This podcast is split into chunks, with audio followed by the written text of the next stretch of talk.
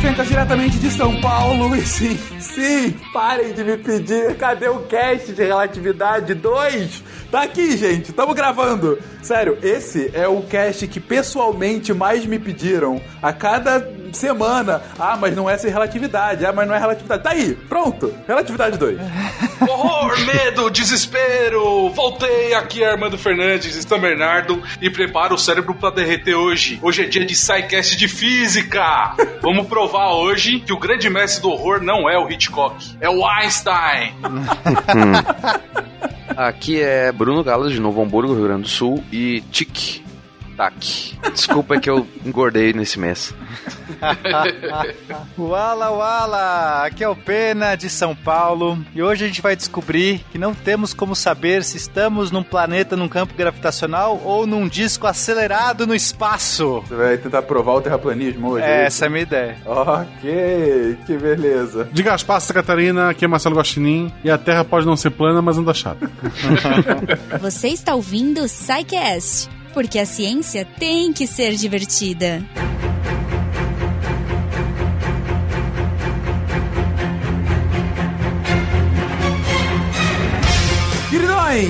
Começamos aqui. Eu brinquei na abertura que muita gente pediu, mas tava, a gente mesmo tava querendo gravar já há algum tempo esse episódio sobre relatividade. Na verdade, como vocês devem lembrar, a gente teve o SciCast 218 sobre relatividade, em que a gente falou sobre relatividade restrita. E é bom, a gente foi empurrando esse segundo episódio um pouco, empurrando o segundo episódio tanto. 100 episódios depois, a gente tá voltando aqui falando de relatividade, é, para falar sobre relatividade geral e aproveitando 100 episódios depois e 100 anos depois dos experimentos de Einstein em Sobral que auxiliaram a comprovar as suas hipóteses acerca da relatividade. Então, é, para comemorar esse centenário e agora nesse mês de maio, a gente resolveu lançar esse episódio para conversar um pouco mais sobre o tema, para fazer com que a gente consiga enlouquecer um pouco mais, não bastasse o primeiro episódio e avançasse nesse tema, um dos temas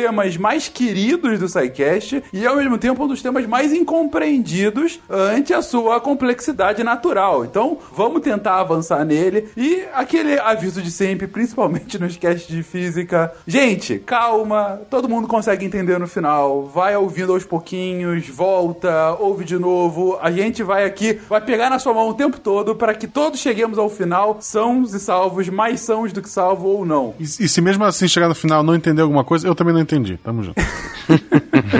não precisa ficar triste por isso também, né? É, pois é. Bom, pra começar, eu acho que é interessante a gente fazer um, um recordar e viver aqui do primeiro cast, do cast de relatividade restrita, e pra, enfim, pincelar o, o que? Os pontos principais pra gente fazer a diferenciação. É, eu acho que é, é mais pra dar uma base pra gente tocar, porque relatividade restrita não é trivial, e já faz acho que um ano e meio que a gente lançou o outro, né? Então, na verdade, o meu convite é vá lá ouvir o, o cast de relatividade restrita, mas pra você que não vai fazer isso, porque, enfim, quer ouvir esse agora e tudo mais, então a gente vai dar só essa, esse recap aqui rapidinho pra não ficar perdido.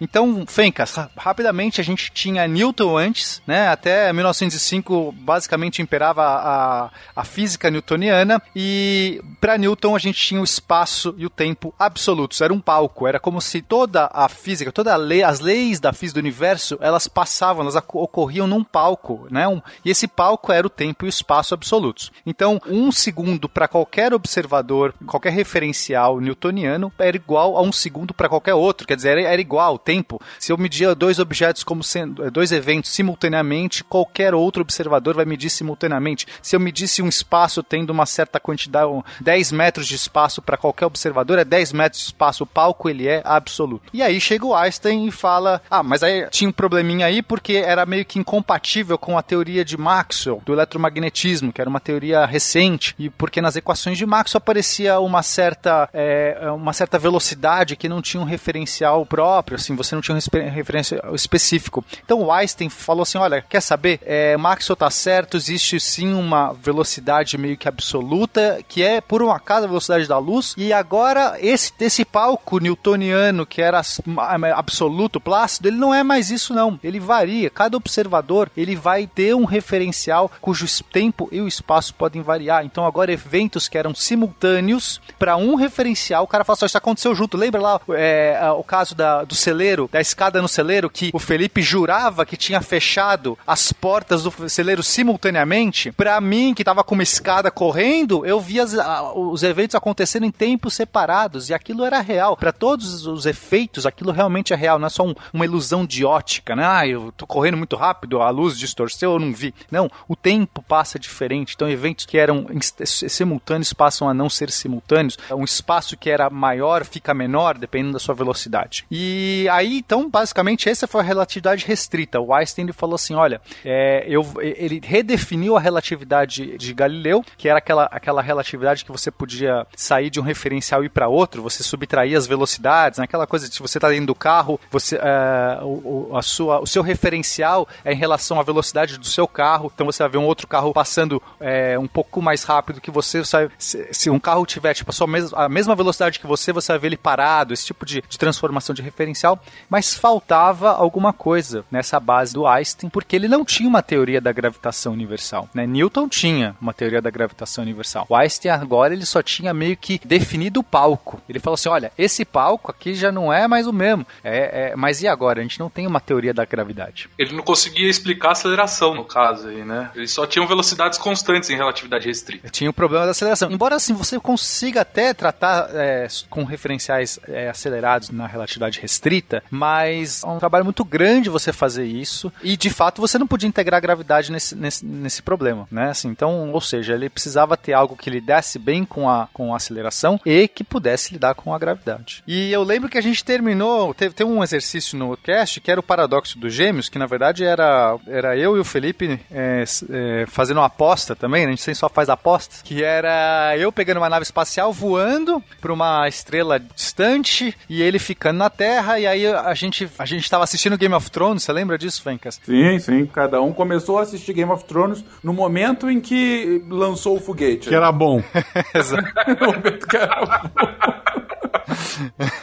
Exato. Aí, aí, a gente foi vendo, olhando um pro outro, e falou assim: olha, o, é, o meu tempo tá passando. O tempo dele tá passando mais devagar do que o meu, porque eu já, eu já terminei o episódio, dele ainda não terminou. Lembra que teve esses efeitos que a gente percebeu essa mudança de tempo, né? A relatividade do tempo.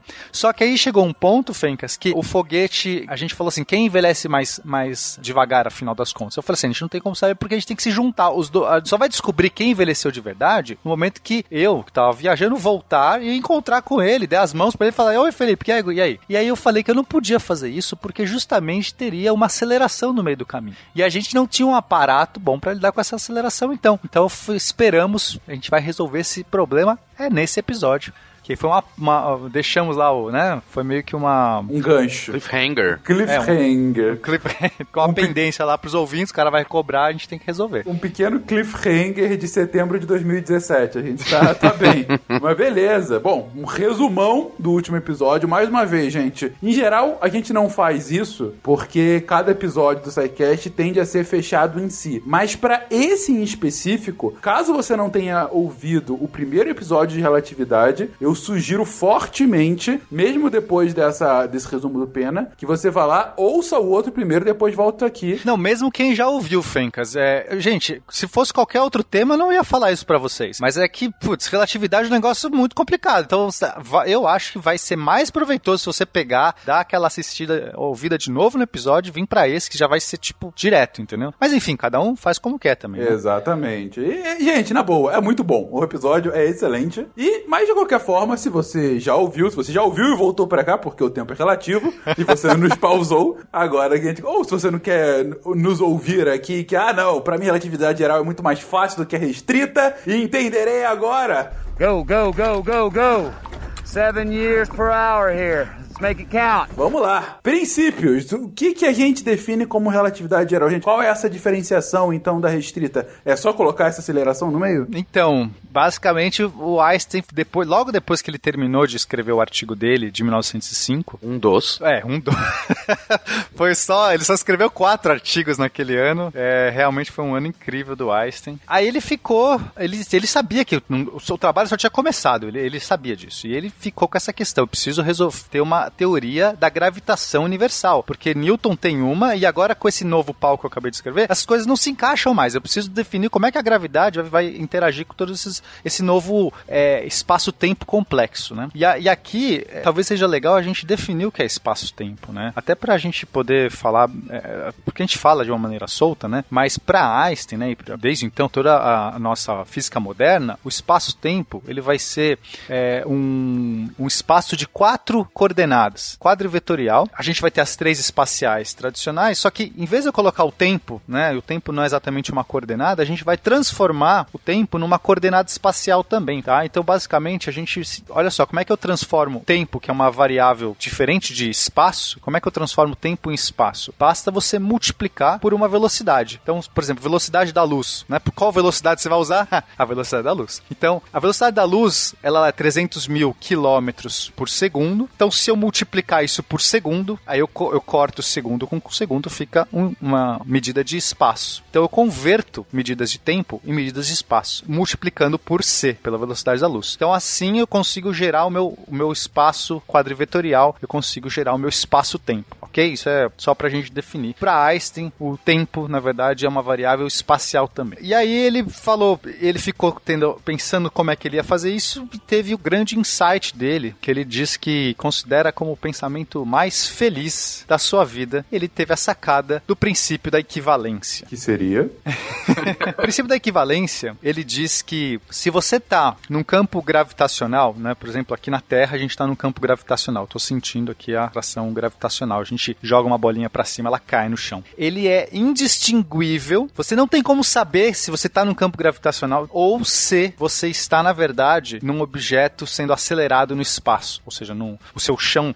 Vamos pensar numa caixa que fica mais fácil. Então imagina que você está dentro de uma caixa, você não tem janelas. Você não tem janelas, você não tem como ver nada. Você está ali no seu laboratório, uma caixa fechada. Perfeito. E aí você vai faz qualquer experimento físico, todos que você puder fazer. Inventa qualquer um, cinemática, experimento óptico, experimento químico, qualquer coisa. Uhum. Todas as leis do universo vão se comportar dentro desse, dessa caixa, né? Você está nessa caixa, por exemplo, na Terra. E elas vão se comportar como se você tivesse com uma gravidade. Agora, se você trocar essa caixa, colocar no espaço em que você perceba, tá? Você não tava, você tava, dormiu, de repente você acordou, alguém foi lá, mexeu nessa caixa, colocou no espaço. Quem nunca?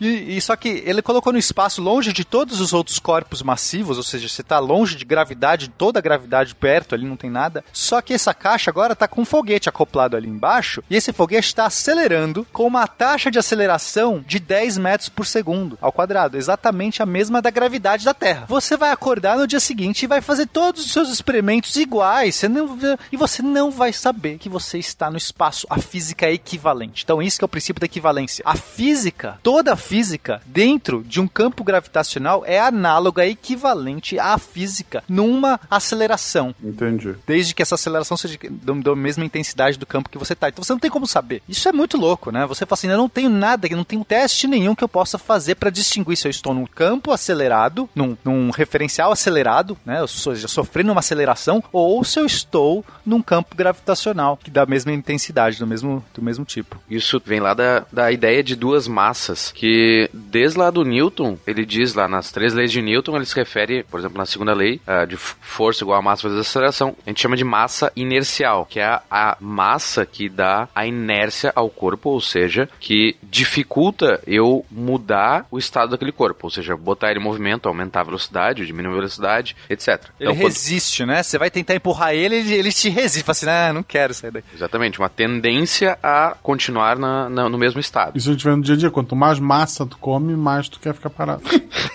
Exatamente. Bate uma bobeira depois, né? É. Bom ponto.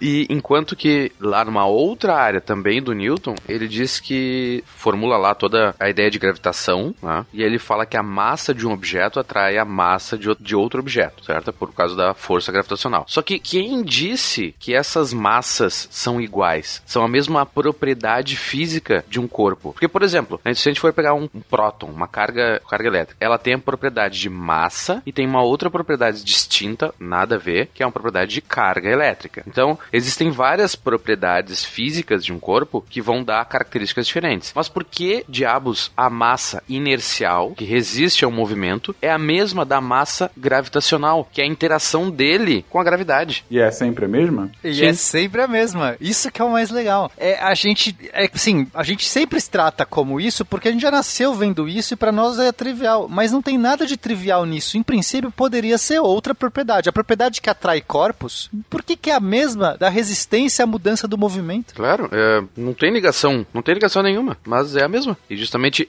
aí que ele se baseia, baseia para fazer o princípio da equivalência. Porque pensa, numa situação tu tá sendo atraído pela Terra, tá, no teu laboratório, fazendo teus experimentos, e a aceleração que tem ali no teu laboratório é de 9,8 metros por segundo ao- quadrado. E isso é a aceleração que os objetos estão indo para baixo, por causa da massa deles, por causa que a massa dele está sendo atraída gravitacionalmente. Agora, a gente botou na TARDIS, te levou lá para o espaço e está sempre acelerando, com uma aceleração sempre de 9,8 metros por segundo ao quadrado. Agora, os teus objetos vão ficar parados, ou seja, a inércia deles vai entrar em ação, a nave está se movendo e teus objetos vão ir para o chão da nave. Uhum. Na taxa de aceleração, entendi. Na mesma taxa de aceleração, na- e um é por causa da inércia e o outro é por causa da gravidade. E dá no mesmo. E dá no e mesmo. esse é o princípio da, equiva- da equivalência. Que é, que é você afirmar de fato que essas duas coisas são iguais. E não há teste nenhum que você possa fazer para diferenciá-las. Isso sim é um pensamento feliz, hein? É.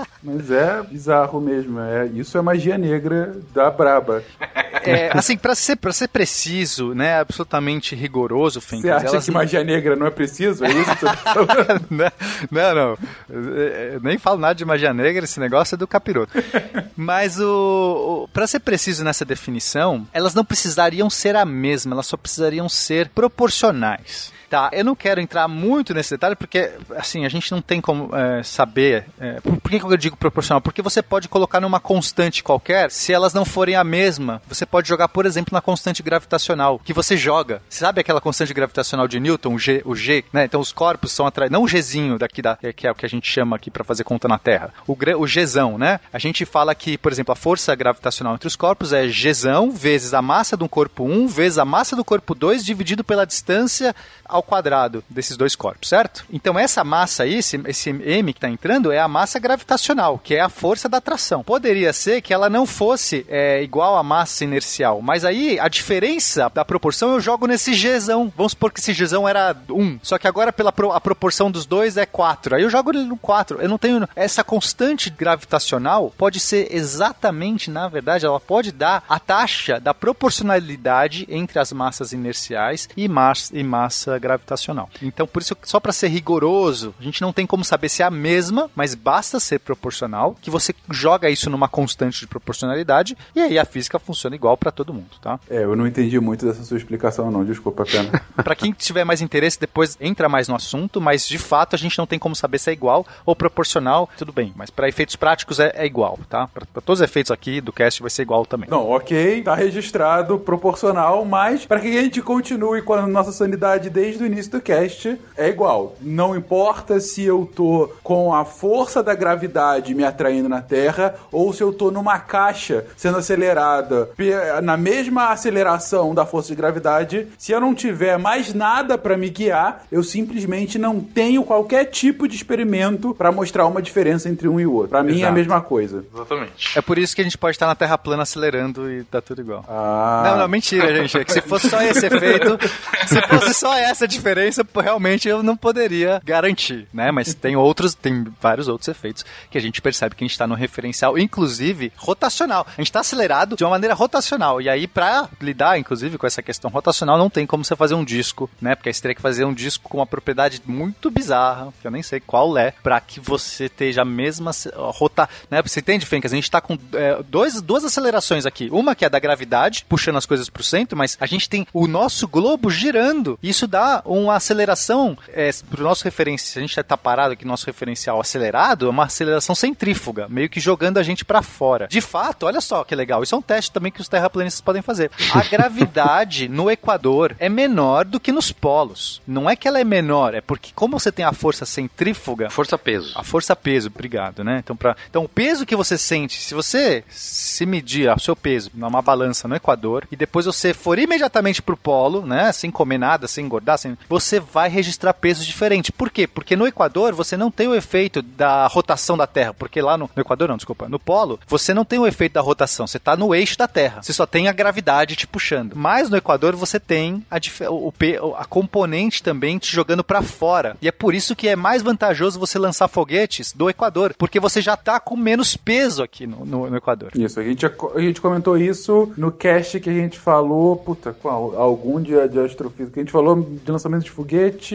Sim, acho que foi da teve- missão à Lua, não foi? Que a gente comentou que por que que a Alcântara era interessante. Eu acho que foi de, de satélites, acho. Ou satélite, pode ser, pode ser. Que a gente comentou justamente do porquê é mais interessante lançar do Equador. Beleza. Enfim, terraplanistas, vocês estão errados. Continuando aqui. Ok, então o, o Einstein já em 1907, né, dois anos depois que ele eh, teve a, a publicação da relatividade restrita, ele já publica esse princípio. Ele, ele- só esse princípio, ele ainda não tinha todas as bases, mas isso aqui era, era ele, ele- ele viu a luz do fim do túnel, ele falou assim, é isso. Isso aqui é o que vai me conseguir garantir, porque ele precisava fazer uma, uma teoria que tivesse para observadores diferentes em referenciais acelerados que ele pudesse descrever a física. O Einstein fez o princípio da equivalência e ele entendeu que eh, você não tem como saber se você está num campo gravitacional ou acelerado, né? Ou no espaço sem gravidade perto acelerado. Você não tem como saber. Então, como é que eu faço um modelo da Terra? Só que agora fazendo a equivalência, eu quero a Terra eu já sei, já sei, sei como ela funciona. Ela tem um campo, ele é central, né? A gravidade vai para o centro da Terra. Isso quer dizer que a qualquer lugar do planeta que você tiver, a gravidade está indo para o centro. Seu- o- o seu pé é puxado para o centro dela. Sempre pro centro, beleza. 100%. Como é que eu transformo agora esse modelo de planeta num outro modelo agora de foguetes sendo acelerados? Tudo bem? Porque eu preciso fazer essa equivalência. Esse que é o desafio do Einstein. É, lembra que isso com base lá no, no, no que a gente acabou de explicar do. Sim, perfeito. Se em, vez equivalência. de, se em vez de fosse a, gra- a gravidade da Terra me puxando, fossem vários foguetinhos me puxando com a mesma aceleração. É, se, se eu coloco um foguete só, eu tô aqui na superfície da Terra, num ponto, só eu, eu pena sozinho aqui no meu laboratório, só preciso de um foguete pra simular, porque eu só tô sentindo a minha gravidade. Agora, o Bruno tá é, em outro lugar do, da- do globo, Eu- é, sei lá, onde que você, onde você tá, Bruno? Onde você mora? Novo Hamburgo. Novo Rio Grande Hamburgo. do Eu Sul. tô em São Paulo, ele tá em Novo Hamburgo, no Rio Grande do Sul. Ele vai também tá fazendo nessa hora um outro teste na casa dele, no laboratório dele. Só que o foguete dele não é o mesmo que o meu, Fencas. Não pode ser o mesmo foguete. A gente não pode estar os dois no mesmo foguete indo pra mesma direção, porque a gravidade que ele sente é numa direção diferente da que eu sinto. Você tá entendendo a, a ideia, Fencas? Sim. Daí lembrando lá de vetores, lembra aquela- toda aquela chatice dos professores de física? É, eles são úteis, viu? Não, mas eu tô entendendo. Então, nesse caso, teriam dois foguetes empurrando vocês, no caso, né? E ambos saindo do mesmo raio, do centro da Terra, né? Exato, os dois têm que sair de raios, né? Assim, a direção que os foguetes saem é sempre como se eles estivessem indo do raio da Terra, do centro da Terra e saindo na direção pra cima, né? Pra Cada um cima. no seu pra cima, no Isso. seu zênite. Só que pra cada ponto da Terra eu teria que ter um foguete também, porque não, sou, não existe só eu e o Bruno, tem qualquer pessoa pode estar na Terra fazendo instrumento, não depende, é diferente da física quântica, que depende da existência do observador. Nesse caso, não, os pontos não dependem da existência do observador. Então, em princípio, eu tenho que definir isso para todos os pontos da superfície da Terra, tendo observador ou não tendo observador. O único jeito de você fazer, não- e aí então quer dizer que cada foguete vai estar meio que saindo. Então, a- o espaço, o espaço-tempo agora, que seria meio que a, a, a forma do espaço dado por esses pseudo-foguetes, tá? Como se fosse uma analogia desses foguetes, ela tem que ser curva. Ela tem que unir todos esses pseudo-foguetes, cada um saindo de um raio da Terra. E então, o, jeito que você resolve isso é, é que o espaço ele vai ter uma forma curva para poder ser essa é, é, emular, os, né? Ser essa ana- analogia do campo gravitacional da Terra. Tá entendendo a ideia, Fencas? Eu entendi até o ponto que a gente tem que ter vários foguetes porque um só não, não rolaria. Eu tô entendendo a dificuldade de ter todos os foguetes ao mesmo tempo, porque senão a gente estaria é, num, num espaço plano, isso não funcionaria. É, se você vivesse na Terra plana, vamos pensar que agora de fato a Terra é plana. É, beleza. Bastaria ter um único foguete que tá levando todo mundo pra cima. Claro. E a gente não tem como saber, eu só preciso de um. Então o espaço, ele pode ser, ele não precisa se curvar, porque eu posso estar tranquilamente com o espaço plano também. No momento que eu não posso emular tudo isso com um único foguete, eu preciso de vários foguetes, cada um saindo numa direção, eu estou automaticamente lidando com a possibilidade do meu espaço-tempo fazer curva. É, é mais ou menos isso. Eu não quero, não é uma prova formal, é só uma intuição. O Einstein, nesse momento, ele percebeu que eh, os objetos esféricos iam gerar distorções esféricas no espaço, e não mais um, um palco plano, como é o que ele tinha definido na relatividade especial. Então, isso bastou para ele falar: eu preciso de ferramental para discutir espaços não euclidianos. Eu preciso saber como é que funciona espaços curvos, que não era trivial, não é trivial hoje, não era trivial naquela época. Quem tinha que fazer essas coisas eram matemáticos. Né? Os matemáticos criavam esses espaços doidos porque só porque eles queriam, porque não tinha aplicação direta. Quer dizer, poderia ter alguma, mas assim não era uma como era hoje, que você precisa. Hoje o espaço curvo, né? Esses espaços, é, o espaço-tempo curvo da relatividade geral e tudo mais, essa métrica que a gente vai, vai dar, e aí vai ter vários modelos mais pra frente que a gente vai citar, ele não era como era hoje, era mais talvez uma curiosidade para efeitos específicos, para os matemáticos ali, enfim, definirem coisas legais para eles. Eu odiava na, na, na faculdade ter que construir uma matriz com dimensões N. Tipo, por que, que eu tenho que ter um espaço dimensional R na N? Mas é justamente porque um dia alguém pode precisar. Tipo o Einstein, né? Exatamente. Go, go, go, go, go. Seven years per hour here.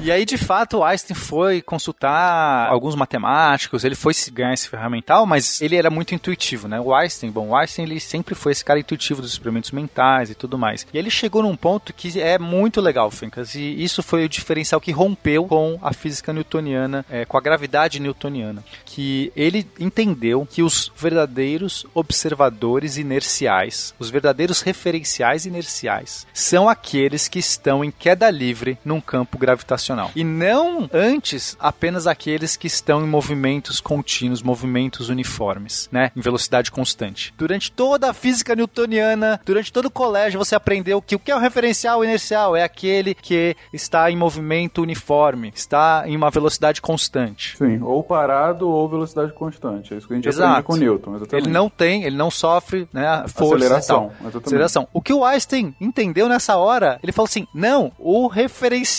inercial é aquele que está em queda livre num campo gravitacional". É porque ele estaria anulando a, a gravitação, é isso? É porque não tem nenhuma força de fato atuando sobre ele. Imagina que no corpo inteiro dele tem. É, é dínamo, né? Que mede a força. Dinamômetro. Dinanômetro, né? Imagina que o corpo inteiro dele tá cheio de dinanômetros e ne- todos eles vão estar marcando zero. Não tem nenhuma força quando ele tá em queda livre. Porque o dinamômetro tá caindo junto. Isso. Porque se ele tivesse parado, ta- estaria com alguma força? Se você tá parado na superfície da Terra, você vai, sim- vai ter no seu pé, o dinanômetro no seu pé, vai estar marcando uma força diferente de zero. A sua força peso, né? Vai ter, imagina que eu me penduro num dinamômetro e boto uma balança embaixo. Algum dos dois vai estar medindo alguma coisa. Se eu estiver parado no chão. Agora, se eu me jogar de um avião com uma balança no meu pé e um dinamômetro pendurado na minha cabeça, os, todo mundo, todos os três corpos vão estar marca, vai, vão estar caindo juntos com a mesma aceleração, portanto, não vai estar marcando nada. Eu, eu entendi a sacada, porque, em geral, anteriormente no Newton, se a gente via algum corpo caindo, como que a gente tá parado e tá vendo o corpo caindo? A gente tava vendo aquele corpo tá caindo e ele tá caindo assim, com uma aceleração, porque eu tô parado vendo aquilo. Mas o que vocês estão invertendo agora é: se eu sou o corpo caindo e eu tô me marcando aqui,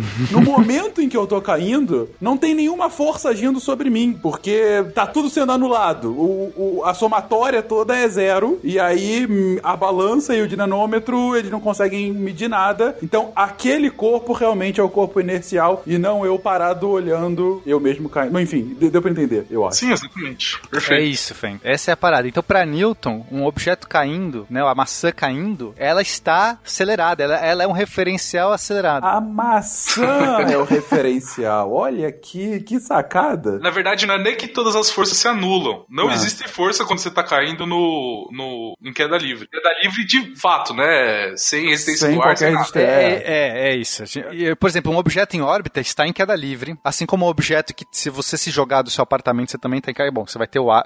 Desconsiderando todo o ar, tá, gente? Agora a gente tem que tirar sempre o ar da parada. E o chão no, lá embaixo. É, a grande quebra de paradigma é essa. É, é o é, não existe força, né, gravitacional. É a, a geometria do espaço que, que tá afetando o seu movimento. Ah, exatamente isso. A questão da geometria. É bom dar um disclaimer, não pule de aviões em ar, né, gente? Por favor. Sem É. paraquedas, né? Exatamente. São situações hipotéticas. Exatamente. Caso pule, use o paraquedas para criar uma resistência do ar posteriormente. Mas ok. Então, Fencas, a questão, a questão que vai mudar tudo é a geometria do espaço. Então, o que o Einstein vai falar é: não existe mais essa força gravitacional, que a gente acha que é uma força. pr- Primeiro, pela essa motivação de força inercial, existe massa inercial e massa gravitacional. Então, é meio que ele fala assim: não, não, qual a chance dessas duas coisas serem a mesma?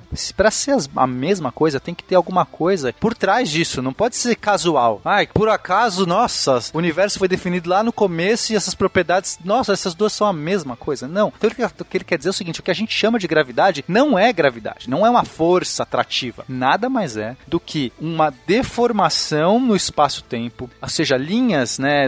É difícil falar isso porque o espaço-tempo é invisível, a gente não vê linha, não tem um grid. Mas se você pudesse pintar um grid, uma, um papel quadriculado definindo o espaço, ok? Se a gente pudesse imaginar que o espaço agora é um quadriculado, só que tridimensional, na verdade quadridimensional, mas vamos ficar no tridimensional que senão é muito, muito confuso. Se nesse quadriculado é, e, você estiver sempre andando em linha reta, ou seja, sem força, se eu não tenho forças em mim, eu tô ou parado ou estou em movimento uniforme, ok? Certo. Nesse sentido, eu tô lá, não tenho forças. Então eu tô vendo os quadradinhos, eu tô passando esses quadradinhos. Eles estão passando, ó, um, dois, três. Agora imagina, Fencas, que os próprios quadrados, o próprio espaço, ele se deforma. O que o quadrado deveria estar num grid bonito quando você olha assim, olha, parece um quadriculado bonito. Quando você olha de longe, de repente esse grid faz uma curva. Os quadrados todos estão, tipo, fazendo curvas. Baseado em quê? Nos campos gravitacionais. Então, objetos que estão ali próximos, massivos, uma estrela, um planeta, ou você mesmo, qualquer corpo tem gravidade. Ele vai, é como se ele fosse um jeito de alterar. Ele não, ele não atrai corpos, ninguém está atraindo corpos, ele só está alterando a geometria do espaço. E ao alterar a geometria do espaço, digamos que perto de um, de um do Sol, a geometria faz uma curva, tá? Então, assim, você tem um poço, é, é, vamos fazer uma analogia como se você tivesse um grid assim bonitinho, e aí alguém coloca uma massa no centro e ela afunda numa, né, para baixo, como se fosse um colchão. O que, que vai acontecer? Você vai perceber que se você soltar uma bolinha de gude ali próximo, se não tivesse esse- corpo, ela iria em linha reta, bonitinho. Mas quando tem um corpo ali meio que deformando essa- esse colchão, a bolinha de gude vai fazer uma curva quando chegar perto desse, desse, dessa esfera, desse, desse corpo. Você concorda? Isso é exatamente essa definição de deformação do espaço-tempo. Os objetos, eles não estão atraindo. é, a- o, o- esse meu corpo na- no colchão não está puxando a bolinha de gude, tá? Embora puxe gravitacionalmente falando, mas assim, aqui no nosso experimento não está puxando. Tudo que ele está fazendo, ele está deformando o espaço-tempo. Então, que a bolinha de gude está andando em linha reta, o que ela acha que é linha reta, é uma curva. É uma curva porque ela está sendo alterada. Você alterou o espaço-tempo e para. Ah, entendi. Entendi. Então, Ela- todos os corpos sempre andam em linha reta. A questão é que as- a linha reta é redefinida pela deformação do pela- espaço. Entendi. Pela, exato. A gravidade, né, os objetos, a massa dos objetos deforma as linhas retas. E a gente chama essas novas linhas retas que podem ser curvas agora de geodésica. E esse nome é importante porque a geodésica é, por definição, a trajetória em queda livre que os corpos fazem. E aí, por queda livre é, os corpos estão sempre andando em linha reta, mesmo em queda livre, ou seja, em queda livre eles estão porque estão ausentes de força. E a trajetória que eles fazem no espaço nada mais é do que a própria trajetória das linhas retas desse novo espaço, que é curva agora. Então, se você quer descobrir como que o espaço está, você não pode enxergar. Você não, você não consegue ver o grid, você não consegue ver. É invisível, não tem esse grid, não existe. Mas eu consigo enxergar o objeto que está caindo. Exatamente. Eu- Se você eu- puser um objeto, um milhão de objetos caindo, em- é, voando no espaço, e você olhar as trajetórias que eles estão fazendo, você vai descobrir exatamente a curvatura do espaço, porque se eles estão ausentes de força, eles vão seguir as linhas retas. E aí você vê, olha, esse cara deu uma curva aqui pela direita. Não é que ele deu a curva, ele está ausente de forças. Ele não pode dar curva se ele está ausente de forças. A questão é que o movimento uniforme desse objeto faz uma curva porque o espaço, a linha reta faz uma curva. Que não é. Então não, dá- não faz mais sentido chamar de linha reta. Fica idiota. Ah, linha reta é curva, então a gente chama de geodésica, que é o nome mais bonito.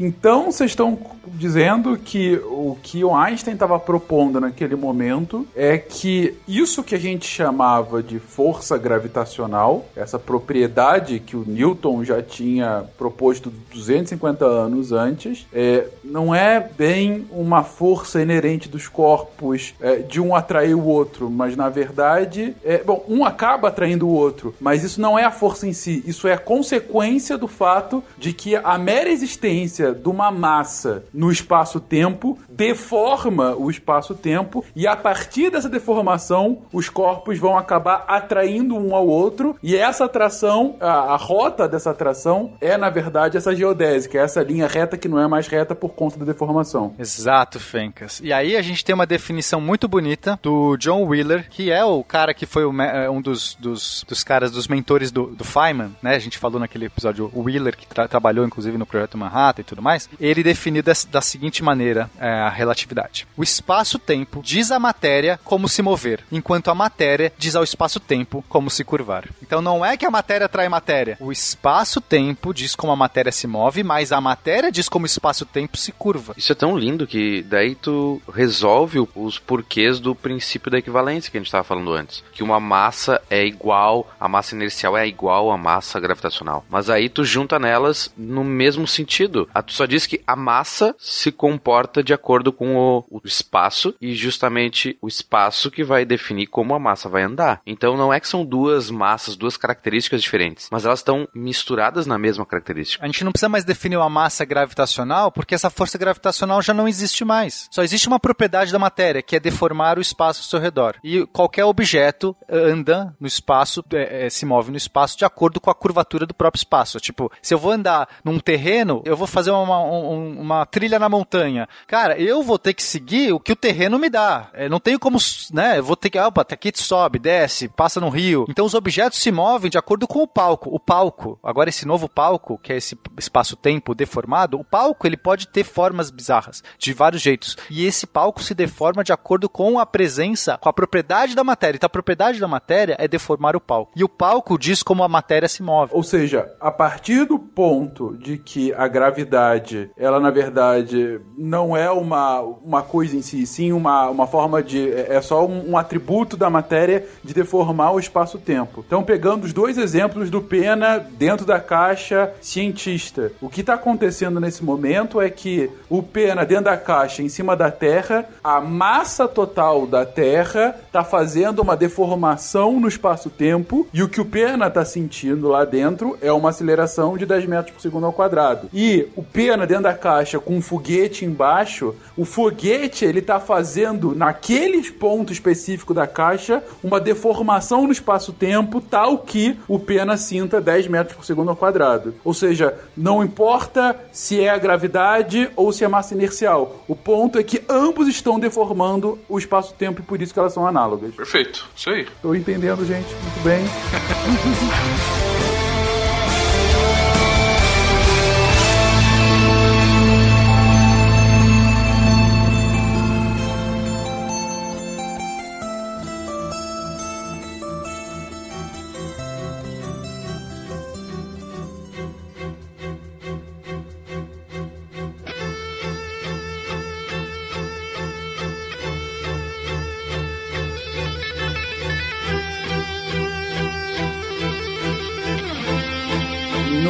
episódio anterior a gente falou, claro, que se eu tô andando numa velocidade absurdamente rápida, eu tô deformando o espaço. O que, que isso tem a ver com o que a gente comentou agora, Armando? A energia, né? Porque na verdade não é só a massa que deforma o espaço-tempo, né? Energia, quando você tá andando numa velocidade muito alta, a sua energia uh, ela vai aumentar. Lembra que tem todo aquele lance de que quanto maior a velocidade, com mais massa a gente fica tal. Massa é energia. A gente, isso. no episódio anterior, é igual ao MC ao quadrado, massa é energia. Perfeito. Perfeito. Então, se muita energia, eu também tô deformando o espaço-tempo. Então você pode interpretar aquelas, aquelas variações, né? A, a contração do espaço, a dilatação do tempo, como é, alterações naquela geodésica também. Deformações na geodésica devido a, a sua, a, ao aumento da sua massa ou ao aumento da sua energia. Entendi, entendi a lógica. Logo, se massa é energia, se eu tenho uma energia muito, muito alta, eu tenho uma força de deformação aí no espaço-tempo de forma análoga ao que a massa o faz. Por isso que é relatividade geral, né? Ela generaliza aquele conceito mesmo, assim. Ah, é por isso que é o nome? É, na, na época, quando o Einstein lançou, ele não chamou de relatividade restrita, ele só chamou de relatividade, na verdade ele chamou de. é, o artigo original é eletrodinâmica dos corpos em movimento, mas depois ele redefiniu a relatividade galileana, então só foi chamado de teoria da relatividade. Mas no momento que ele publica esse artigo de 1915, aí aquela. Ele, é, todos passam a, a tratar que aquele escopo anterior era o especial. Especial no sentido de restrito, não especial porque é incrível. É porque ele é um caso especial. É um Específico. caso específico, exato. Entendi, entendi. Ordinário. Mas, pô, mas ia ser feio, né? Relatividade ordinária. né? Mas de fato a geral ela, ela, ela abrange todos os fenômenos e, e aí nesse sentido ela expande para referenciais acelerados, né? Como o Armando falou no começo que a gente tinha um problema com referenciais acelerados, dava para trabalhar, não é que não dava, dava para trabalhar, mas era complicado, era muito difícil trabalhar com referenciais acelerados, assim como também era no caso de Newton trabalhar com referenciais acelerados, tá? Pra, pra quem não sabe, quando você, o Newton a gente só aprende no colégio lá, que é tudo referencial inercial. Joga um referencial não inercial ali, começa a aparecer forças fictícias, forças que não obedecem às leis de Newton. Aí você fala assim, caramba, de onde vem essa força? Isso é muito legal, né? É muito legal. Então, se você tá no referencial acelerado, as leis de Newton não valem, Fencas. As leis de Newton têm que ser redefinidas adicionando forças fictícias. Mas tudo bem, não é que é um grande problema, tá? É só que é, as leis de Newton são definidas em referenciais inerciais por conta disso. Mas só pra rapidinho eh, falar da- das forças fictícias, que parece que é uma coisa de outro mundo, que a gente nunca, nunca aparece, é. Pseudociência, né? Mas, por exemplo, um força de Coriolis é, é uma dessas forças fictícias, que o força centrífuga, essas coisas assim, são coisas que a gente tá acostumado, cotidianas, mas que a gente não acaba é, aplicando. Quando a gente tá na, na escola, não, não pensa com a, aplicar as leis de Newton nesse caso. São bem, casos bem específicos e bem, muito legais. Tipo, por que que um furacão gira pra um lado ou pro outro? As nuvens, tu olha no mapa, estão girando pra um lado pro outro por causa do movimento da Terra e tal, que é um referencial não inercial. Então, ah, não é, é bem específico. Essas forças são fictícias, porque depende do referencial que tu adota, ela existe ou não, mas é bem comum isso, tá? Não é tipo, ah, é ficção, mas. É, quando você tá no carro fazendo curva, aquela força que você sente te jogando pro lado oposto, né? Quando você, tipo, o cara faz uma curva muito brusca, aquilo é uma força centrífuga e ela, nesse referencial que você está, ela é fictícia. Por que ela é fictícia? Porque ela não tem uma contraforça. As leis de Newton são definidas que toda força tem uma reação, toda ação tem uma reação contrária, toda força tem uma força contrária. Não tem força contrária dessa le- centrífuga. Então, por isso que a gente chama de fictícia. Ela, ela tá ali que você tem que pôr ela pra funcionar. E no caso do Einstein, ele tava com esse problema também na relatividade restrita, que os referenciais dele agora eram mais complicados ainda, os acelerados. Porque você tinha essas deformações do espaço-tempo. Não era mais. O do Newton era fácil, joga uma força fictícia aqui, a gente resolve. O do Einstein, que força que eu vou jogar? Porque o negócio varia do referencial. Eu tenho um tempo próprio, eu tenho- tenho um tempo da própria pessoa que tá vivendo aquilo. É, tava complicado, tá? Dava pra resolver em situações específicas. Então a gente tinha esse problema. Mas além disso, a gente tava com essa questão da gravidade. Então Einstein agora, na geral, junta tudo. Ele fala, cara, os referenciais acelerados não tem nada de diferente. Eles simplesmente são referenciais. E não é que ele junta tudo de qualquer jeito, né? Ele junta numa equação maravilhosa, né? Abram aí no post. Porque essa equação é incrível. Depois de tudo que a gente diz aqui, se vocês pegarem e olharem, vai ter um G com umas letras gregas de um lado, é igual a, a, a outras coisas esquisitas do outro lado, mas é, é, é, essa equação ela é tão. ela é compacta e ela, ela simplifica é, todos esses conceitos que a gente falou de uma forma incrível. Bom, se vocês pegarem para olhar, a parte esquerda aí da, da equação é, tem toda a informa- informação da geometria do espaço-tempo, toda a informação sobre as curvaturas, sobre as métricas, tudo isso aí que o Pena falou até agora. Enquanto do É, lado é- direito. é um G, pra quem não tá vendo, né? Então, assim, a gente tem o G grandão, G grande, com índices Mi e Ni. É, são índices gregos, tá? Tipo, é uma letra que parece um U e um V, mas é, é Mi e Ni. Isso. Aí você separa toda a parte geométrica do lado esquerdo da equação, igual ao lado direito da equação, que tem um, é, um monte de constante, né? O 8π, é, G sobre a velocidade da luz, a, a, a quarta, e um T, né? Esse T aí, ele carrega toda a informação sobre a matéria no espaço-tempo que a gente está estudando. Matéria e energia. Toda né? a energia, é, é o tensor energia-momento, né? Tá, na fórmula, então, a energia e o momento tá no tesão, é isso? Exatamente. Só eu tô anotando aqui. Toda energia e momento tá no tesão. Exatamente. Toda, e todo o espaço, tempo, toda a métrica, a gente chama de métrica. É, métrica é um nome que a gente dá pra você. tu- Quando você vai definir qualquer espaço vetorial, você tem que dizer como é que é a régua desse espaço. É isso. Co- Como é que uma régua aqui funciona? Que régua que eu uso? É uma régua reta, curva? Ela é, ela é grande, ela é, ela é pequena? Então, isso é a métrica do espaço. Então, ela diz toda a informação sobre se você quer sair de um ponto do espaço e chegar em outro, você tem que saber como é que o espaço funciona. É esse G. Esse Gzão, ele tem toda a informação do espaço-tempo, da métrica do espaço-tempo. E do outro lado, você tem toda a informação sobre a matéria, a energia, as velocidades, os momentos das- de todas as coisas. E aí, essas duas coisas estão ligadas por conta dessas constantes. Você ouvinte que tá aí no ônibus, janela embaçada, desenha no- na janela essa forma. Isso. Fica olhando Mostra pra todo ela. mundo. Exatamente. Capricha no tesão. Bom, tem esses índices, né? Tem, tem uma- talvez uma coisa interessante aqui, que são esses índices, nunca vi, né? No geral a gente não vê. Porque isso é matriz, tá, Fencas? Esse G e esse T é uma matriz, é uma matriz quadridimensional. Ela é uma matriz que tem quatro linhas por quatro colunas. Então ela tem dois índices. Esse Mi e Ni são índices. São índices que variam de 0 a 3. O zero é a parte temporal, que é multiplicado por C. Então o tempo, lembra que eu falei? O tempo não pode estar sozinho, não pode aparecer um tempo, porque a gente está falando de espaço. Sim. Então a gente converte o tempo em espaço multiplicando por c. Então a gente vai ter um c ali, uma velocidade da luz multiplicando pelo tempo. Então é, essa, esse, esse, a gente também tem quatro, quatro vetores, né, quatro coordenadas. A zero é a, tem, a temporal, né, que é multiplicado por c. As outras um, dois, três são as coordenadas espaciais, x, y, z, por exemplo. Então são duas matrizes, mas na verdade, na verdade isso são a gente chama de tensor porque matriz é um caso particular de um tensor. E, e essa fórmula aqui, com de G e, e o tesão, ela é a que coloca em termos matemáticos a lógica que vocês estavam dizendo anteriormente do, do espaço-tempo mexe na matéria e a matéria mexe no espaço-tempo. Isso, Isso, é essa perfeito. relação. Essa relação está cristalizada nessa equação. Entendi. Né? Porque uma coisa é falar em palavras, olha, o, o espaço-tempo se deforma assim, assim. Não, isso aqui está escrito. Agora a pergunta é co- a- como é que eu resolvo isso? Porque essa equação não está resolvida. Isso é uma equação diferencial. Isso é uma equação que você tem é, essa relação. Você tem relação entre coisas. Mas agora eu tenho que falar assim, ok, agora eu tenho que dar premissas. Eu tenho que dizer assim, no espaço que ele tem uma matéria distribuída dessa maneira. Sei lá, um planeta aqui, uma estrela lá, e com velocidade, partículas aqui com velocidades tal. Como que essas coisas evoluem? Como que esses objetos agora se movem? Como que a dinâmica surge a partir daqui? E aí eu tenho que resolver essa equação. A equação não, não tá dando tudo, ela só tá dando a relação. Agora eu tenho que jogar um caso, eu tenho que modelar alguma coisa. Então a primeira pessoa que modelou foi foi o Karl Schwarzschild, que é um, acho que é um alemão, né? Bom, com esse nome Isso. Deve ser. É, ele... Isso. É que ele tava na, na Rússia, né? Mas ele, ele é alemão. Ele tava fato. nas trincheiras da Primeira Guerra Mundial. Olha, Olha só. só, essa história é muito boa. Essa história é Você boa. vê o que cada um faz com a vida. O Tolkien escrevia o Hobbit e ele resolvia equações diferenciais de espaço-tempo. Mas vamos lá. É, lembrando, então o Einstein publica em 1915 a teoria da relatividade, o, esse, o artigo que ele coloca tudo ali, e aí já dispara a Primeira Guerra, né, gente? A gente tá falando que já- já, tá basicamente na, na, na, nos- na iminência da Primeira Guerra, e aí nesse momento a gente tá com esse o Karl Schwarzschild e ele resolve. Por que não? Porque, pô, acabou de sair um negócio muito legal e eu quero resolver essa equação. Entre um tiro e outro, né? Lá nas trincheiras, né? Por que não, né?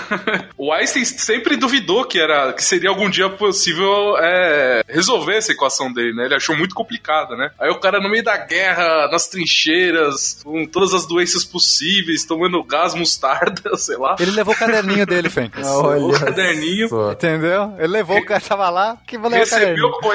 Da mulher? Que nada, recebeu os papers do Einstein, ideias lá, e conseguiu de uma forma simples, né? É, ele fez acho que a solução mais simples de todas. Ele supôs que você tem uma, uma massa esférica, uma matéria no formato esférico, ou seja, uma estrela. É uma coisa tipo, ele falou, tem que começar de algum lugar. Imaginou uma, uma massa toda, toda a gravidade, né? Ou seja, essa massa é muito maior do que qualquer outro corpo ao redor, então você pode dizer que os outros corpos praticamente não, não influenciam. Tudo deforma o espaço-tempo, tá, Fencas? Você tá deformando o espaço-tempo, mas a Terra do seu lado deforma tanto que para efeitos práticos a gente pode ignorar a sua marolinha que você fez no espaço-tempo. Ok. Entendeu? Uma pequena perturbação, né? Então foi isso que ele fez. Ele deixou o caso mais simples. Ele fez uma grande massa, matéria de formato esférico no centro e olhou ao redor. E nesse caso simples, não, a solução nem foi tão difícil. Por isso que ele conseguiu um ano depois, né? Rapidinho, ele falou: pô, consegui, cheguei numa solução, foi muito legal. E a solução que ele tem é a primeira solução para um caso super simples, mas é a que a gente usa para buracos negros, Fen. Exatamente o buraco negro de Schwarzschild, que é o, buraco negro mais simples. Ele é um buraco negro que não rotaciona. Por quê? Porque nesse primeiro momento ele não quis pôr rotação, né? Ele falou assim, cara, vamos pôr o negócio parado. Ele então pôs uma massa toda parada no centro, de uma maneira esférica, e resolveu essa equação. E aí você tira as propriedades, de, de várias propriedades interessantes, para casos em que isso acontece. Então toda vez que você está perto de um posto de potencial muito grande, ou seja, de uma estrela muito grande, você pode usar a equação de, de Schwarzschild que vai funcionar. E, e quando você está perto de um buraco negro, que é exatamente isso, uma massa gigantesca, de uma, uma, uma simetria esférica, no caso condensada no único ponto, ele vai descrever o buraco negro. Então foi essa equação, inclusive, que deu prime origem ao primeiro modelo de buraco negro. Não nesse momento ainda, inclusive o próprio Schwarzschild não conseguiu ver a, a resolução da sua equação, a, a, aplicação dessa equação, porque ele morreu. Schwarz significa negro em alemão, né? Preto, sei Olha lá, escuro. Só. Olha só, que loucura. Schwarz. Schwarz. E Shield é escudo mesmo, né? Schwarzschild. escudo negro resolveu o buraco negro. ele não viu que ele resolveu porque ele morreu? Isso sempre atrapalha, né? o escudo falhou. O escudo lá na, na guerra. Não, ele nem morre de bala, acho que ele morre é de doença. doença. É, isso? é, isso que eu ia perguntar, mas foi por conta da guerra que ele morre. É, eu, fico, eu fico imaginando ele do nada, assim, no meio do tiroteio, lá ele grita: Cara, me cobre, eu tive uma ideia. Daí ele corre Boa. Go, go, go, go, go. Seven years per hour here. Let's make it count. Então, ele é o primeiro a resolver usando uma, uma massa esférica e que não se move. E a partir da resolução do Schwarzschild, você tem o, o, o início de um pensar do, da, do buraco negro futuramente. Mas ele é, acaba morrendo antes disso, mas de qualquer forma, a primeira resolução. Beleza. Ela é usada até hoje, assim. Em artigos, você vai fazer algum teste com relatividade geral, sempre usam primeiro essa solução mais simples para ver se o modelo estudado faz sentido. Entendi. Ele acabou dando uma base mais simples e aí depois foram trabalhando em cima disso. Isso. Ok, beleza. Bom, acabou a guerra. Isso evolui de que forma no pós-guerra? Então a gente tem um outro efeito relativístico aqui que vai aparecer, sai naturalmente dessa explicação toda que a gente falou, que é a própria luz é desviada pela gravidade, Fencas. Aí você fala assim, ué, como, né? É, a luz não tem massa. A gente falou lá no outro cast, inclusive, de relatividade especial, que a luz ela não tem massa e é por isso que ela anda à velocidade da luz. Inclusive, é, é essa a grande propriedade de que nenhum corpo com massa pode voar à velocidade da luz. Como é que então a luz pode ser atraída pela gravidade? É porque não é atraída pela gravidade. Ela é desviada pela própria mudança do espaço-tempo. Exatamente. Então, mesmo objeto sem massa, ele só, ele só segue em linha reta, mas a linha reta curvou, então não importa. Não é mais, ah, eu preciso ter uma força puxando a luz. Ah, mas a luz não tem massa. Como que força é essa? Ah, para Newton, por exemplo, não, não teria essa distorção. Por isso que a equivalência massa-energia é tão importante aí. É, a luz ela não tem massa, mas energia, então ela vai ser desviada também. Mas a, a, nesse caso, a luz poderia também é, é, mudar o espaço-tempo? Também pode, porque tem energia. Também pode. Mas é, muda muito pouco. Entendi. se você, como eu falei, se você puser uma caixa cheia de fótons, ela pesa mais. Ah, entendi. Se for uma caixa, uma caixa absolutamente uma... vazia e uma caixa cheia de fótons, você consegue ver uma pequena deformação a mais na caixa cheia de fótons. Sim, uma pilha, uma pilha carregada pesa mais e, portanto, deforma mais. Massa e energia é a mesma coisa, tá? Mas para Einstein, né? Porque quando a gente tá falando de Newton, isso seria um amigo que é um absurdo. Sim. Por isso que eu falei, se a gente estivesse aplicando física newtoniana aqui, essas coisas já não fariam sentido à luz, não, não se desviaria. Então, é, na verdade, até se desviaria porque para Newton a luz era, era particular, eram partículas, mas depois, da, depois de Newton a gente tem um, um novo, uma nova teoria da luz, que é a teoria ondulatória da luz, e aí nesse momento ela não seria mais desviada, né, que é o que era vigente. Né? Newton propôs uma teoria corpuscular da luz, depois colocaram uma outra teoria oscilatória, ondulatória da luz. Mas enfim, essa luz não, não se desviaria, mesmo que fosse partícula, não se desviaria desse jeito. Uhum, uhum. De maneira alguma se desviaria desse jeito. E, e mesmo menos ainda se fosse onda. Aí sofreria só efeitos de difração, né? Que seria bem diferente do que é o que a gente vê. Então, o que, que acontece? A gente tem os primeiros experimento. O primeiro experimento de todos foi sobre o periélio de Mercúrio. Então, em 1916, o Einstein ele, ele, ele escreve tipo um, um artigo para meio fundamentar tudo que ele já tinha, né? Então ele que é inclusive a fundação da teoria geral da relatividade. Fala em alemão agora, quero ver. É, Die Grundlage der allgemeinen Relativist Relativitätstheorie. Relativitäts Relativitätstheorie. Nossa, é difícil falar. Tem um trema no A ali em cima, cara. Die Grundlage der allgemeinen Relativitätstheorie. Ah, falei, pronto.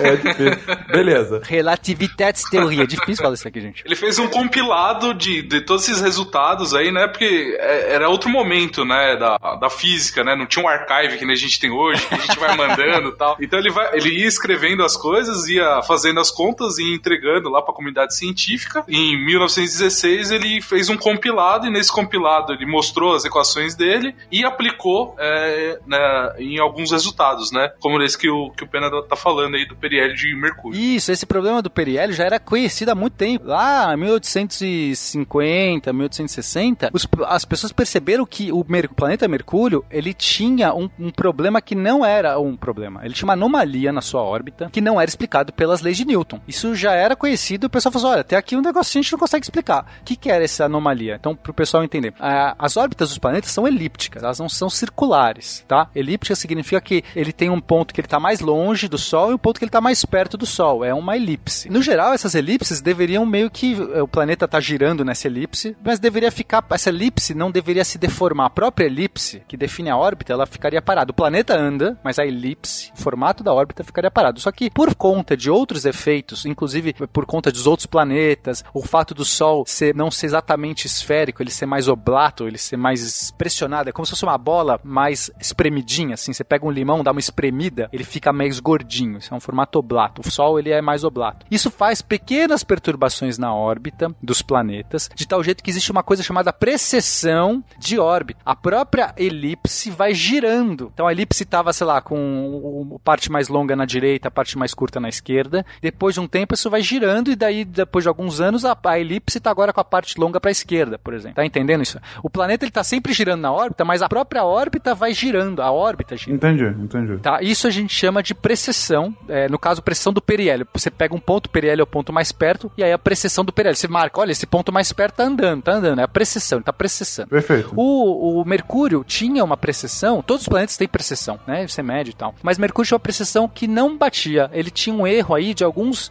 40, se não me engano, 42 segundos de grau, que ele variava mais rápido do que a teoria batia. Então você jogava o, o- a gravitação do Sol, a, a- a- essa- esse formato oblato do Sol, a influência dos planetas, jogava mais um monte de coisa, não batia, faltava um termo. E aí não, o, Einstein, quando ele escreve esse- essa fundação aí, ele vai e fala assim: olha, é, imagino que o periélio de Mercúrio pode ser explicado por conta do efeito relativístico, porque a, a relatividade é uma deformação do espaço-tempo, e essa deformação, como Mercúrio está muito perto do Sol, é o planeta mais perto do Sol, ele sofreria mais os efeitos relativísticos, os efeitos dessa, dessa geodésica curvada, né? Essa linha reta curvada, que não é exatamente o equivalente ao que o Newton tinha, a, a gravidade do Newton. Tem uma diferença aí. Então, para você mostrar que a sua teoria é, funciona, que ela, que ela é melhor do que a outra, você tem que achar os pontos em que ela difere da anterior. Uhum. Que ela É explica teoria- tudo que a anterior explicava e mais aquilo que a outra não conseguia. Exato. Porque se você fizer uma teoria que explica tudo igual, mas não faz nenhuma previsão diferente, então ela é só equivalente. No máximo, ela é equivalente. Então, assim, qual que é o melhor? Tanto faz. Né? Mas nesse caso, não. A Einstein mostrou que a diferença, existe uma diferença e que essa diferença seria muito pequena, mas seria o suficiente para dar esses 42 segundos de grau de, de, na- no periélio, diferença de- no periélio de Mercúrio. E foi, de fato, o primeiro teste. E, e quando né, eles mediram, foram lá, olharam direito, deixa eu ver se o Einstein fez direitinho aqui a conta, pô, bate- bateu sem aquilo, e, e, pô, né, é legal, você faz uma teoria, ela dá exatamente os 42 segundos de grau, isso é muito legal. Então esse talvez foi o primeiro teste que deu mais ânimo, porque antes disso, Fencas, as pessoas falam assim, não, Einstein, você é só maluco, você é só doido, porque ele tava propondo efeitos que ninguém tinha visto efeitos relativísticos, Fencas, essa que é a questão. Não é que todo mundo tá vendo um problema assim na sua cara, olha aí, a, a bolinha bate na parede, vai pra direita e toda a teoria fala que vai pra esquerda, não. É, explica essa, explica essa. A gente não tinha efeitos relativísticos. Tinha um probleminha na órbita do Mercúrio, mas ninguém sabia nem que era relativístico, você entende? Não é que alguém falou assim, ah, olha aí, inventa uma teoria da relatividade que não tá precisando. Tanto essa, essa do Mercúrio aí, a, a, a explicação mais plausível que tinha na época, até então, era que tinha um planeta entre Mercúrio e o Sol. Nibiru. E que. não, não. É mais famoso que Nibiru, Vulcano. Uhum. E daí eles diziam que tem um planeta que só que ele tá tão próximo do Sol que a gente não consegue ver. Ele fica muito ofuscado. E isso causa essa precessão. Essa massa extra ali causa essa precessão. Daí todo mundo diz: Ah, então tá resolvido, ó. Não precisa mais explicar. Não precisa nem observar o planeta, já tá é, resolvido. não, tá. É, só óbvio que é isso, óbvio que é isso. Teoria de Newton continua valendo, gente. Entendi, legal. É, é- é sempre interessante. Acho que a gente já falou isso em outros casts, né? É sempre interessante é, é, como você, ao mesmo tempo, tem sempre artifícios pra não abandonar ah, o que é o, o padrão, né? No caso, a física newtoniana, pô, se funciona há 250 anos, não sou eu que vou quebrar agora. Eu vou tentar remendá-la pra fazer com que a realidade se encaixe enquanto fizer sentido. Até que chega o momento em que o negócio explode, não faz mais sentido, eu preciso de alguma teoria nova. Eu preciso de alguma hipótese nova que, que explique melhor do que explicava anterior. Então, mas o legal do Einstein, eu acho que eu já falei isso até em algumas entrevistas, é que normalmente a gente primeiro se confronta com efeitos que não dá pra remendar a teoria. Você fala assim, nossa, eu não consigo remendar, essa teoria tá muito. Aí alguém fala assim, ok, vamos abandonar. No caso do Einstein não foi isso. Os, os- é, eram pequenos efeitos, você tinha as equações de Maxwell lá, mas era uma teoria nova. Você ia ficar com Maxwell ou ia ficar com Newton? Você ia ficar com Maxwell, ninguém, ninguém ousou. E ó, a gente tinha caras muito bons, o Henri Poincaré tava trabalhando exatamente com as, com as transformadas do que o Einstein, no caso chamadas transformadas de Lorentz. Então Lorentz e o Henri Poincaré estavam trabalhando com as mesmas transformadas que pô, qualquer um dos dois, Fencas, poderia ter chegado na relatividade especial antes, mas eles não ousaram desafiar esse paradigma. Era tão inimaginável que eles estavam querendo tentar justificar o éter. O éter contrai os objetos, quer dizer, eu não posso abandonar. Então o que eu quero dizer assim, por que, que o Einstein foi muito legal? Porque foi esse cara que, antes mesmo de você ter um monte de efeitos contestando a sua, o seu paradigma atual, ele já chegou com uma coisa nova e foi tão novo que ninguém falou assim: não, não é possível, isso tá muito louco, isso aqui não pode ser. E demorou muito. O Einstein nunca ganhou o prêmio Nobel pela relatividade, Fencas. Por quê? Porque ninguém sabe. Falou assim: não, peraí, não, tem alguma coisa errada, não é possível. Ele não, ele, o Nobel do Einstein é pelo efeito do fotoelétrico. Ele nunca ganhou o, o- o Nobel por conta disso, que é um absurdo, porque é de fato a teoria que, que o, o deixou imortalizado, que a gente está comemorando hoje. É a teoria, talvez, nossa, a coisa que mais se sustenta em condições mais adversas, né? É, a teoria do Einstein é a quântica dos cada um no seu mundo, mas, pô, é uma das coisas mais basais da física hoje. Ele nunca ganhou o prêmio Nobel por isso. Tamanha ousadia na época, que perdurou muito. Mas esse primeiro efeito do periélio já deu. Os pessoal falaram: opa, peraí, vamos enxergar direito esse negócio, porque caramba, deu um número aqui que parece bater, né? Mas aí a segunda, a segunda teste que aconteceu foi aconteceu, inclusive, no- aqui em Sobral, no, no, no Brasil, no Ceará. Então, mas antes, acho que vale é, pontuar aí que a, a teoria da relatividade geral ela não é só complicada para pessoas que nunca estudaram física, até para naquela época, para os maiores, para as maiores mentes científicas da época, era uma coisa extremamente complicada, né? Essa, o físico não estudava é, é, geometria não euclidiana, não estudava teoria de tensores, né? Cálculo tensorial. Então, até mesmo para os maiores, para os maiores mentes da época, era uma coisa muito complicada de se entender. Não, posso imaginar. Ele, ele mudou absolutamente o paradigma, né? Ele tá pedindo, ó, gente, expandam aí suas mentes pra tentar encaixar nessa nova visão do mundo. Inclusive com notações, Fencas. Você trabalhar com essa matemática para fazer essas contas era muito complicado. Então, o próprio Einstein inseriu um tipo de notação com esses índices, esse mi e ni que a gente falou, esses índices, ele, ele, é, usou uma, é, é o que a gente chama de propriedades covariantes e contravariantes para poder trabalhar com essas matrizes sem ter que escrever as matrizes na runha. Isso era absurdo. São matrizes grandes, porque são matrizes quadrivetoriais, são mais complicadas. Trabalhar com matrizes trivetoriais já é complicado. Vai fazer as contas, as inversões. É muito complicado trabalhar com matriz, é bem mais complicado que trabalhar com números em geral. E aí ele precisava de quatro, quer dizer, era muito complicado, então ele já criou uma notação. Aí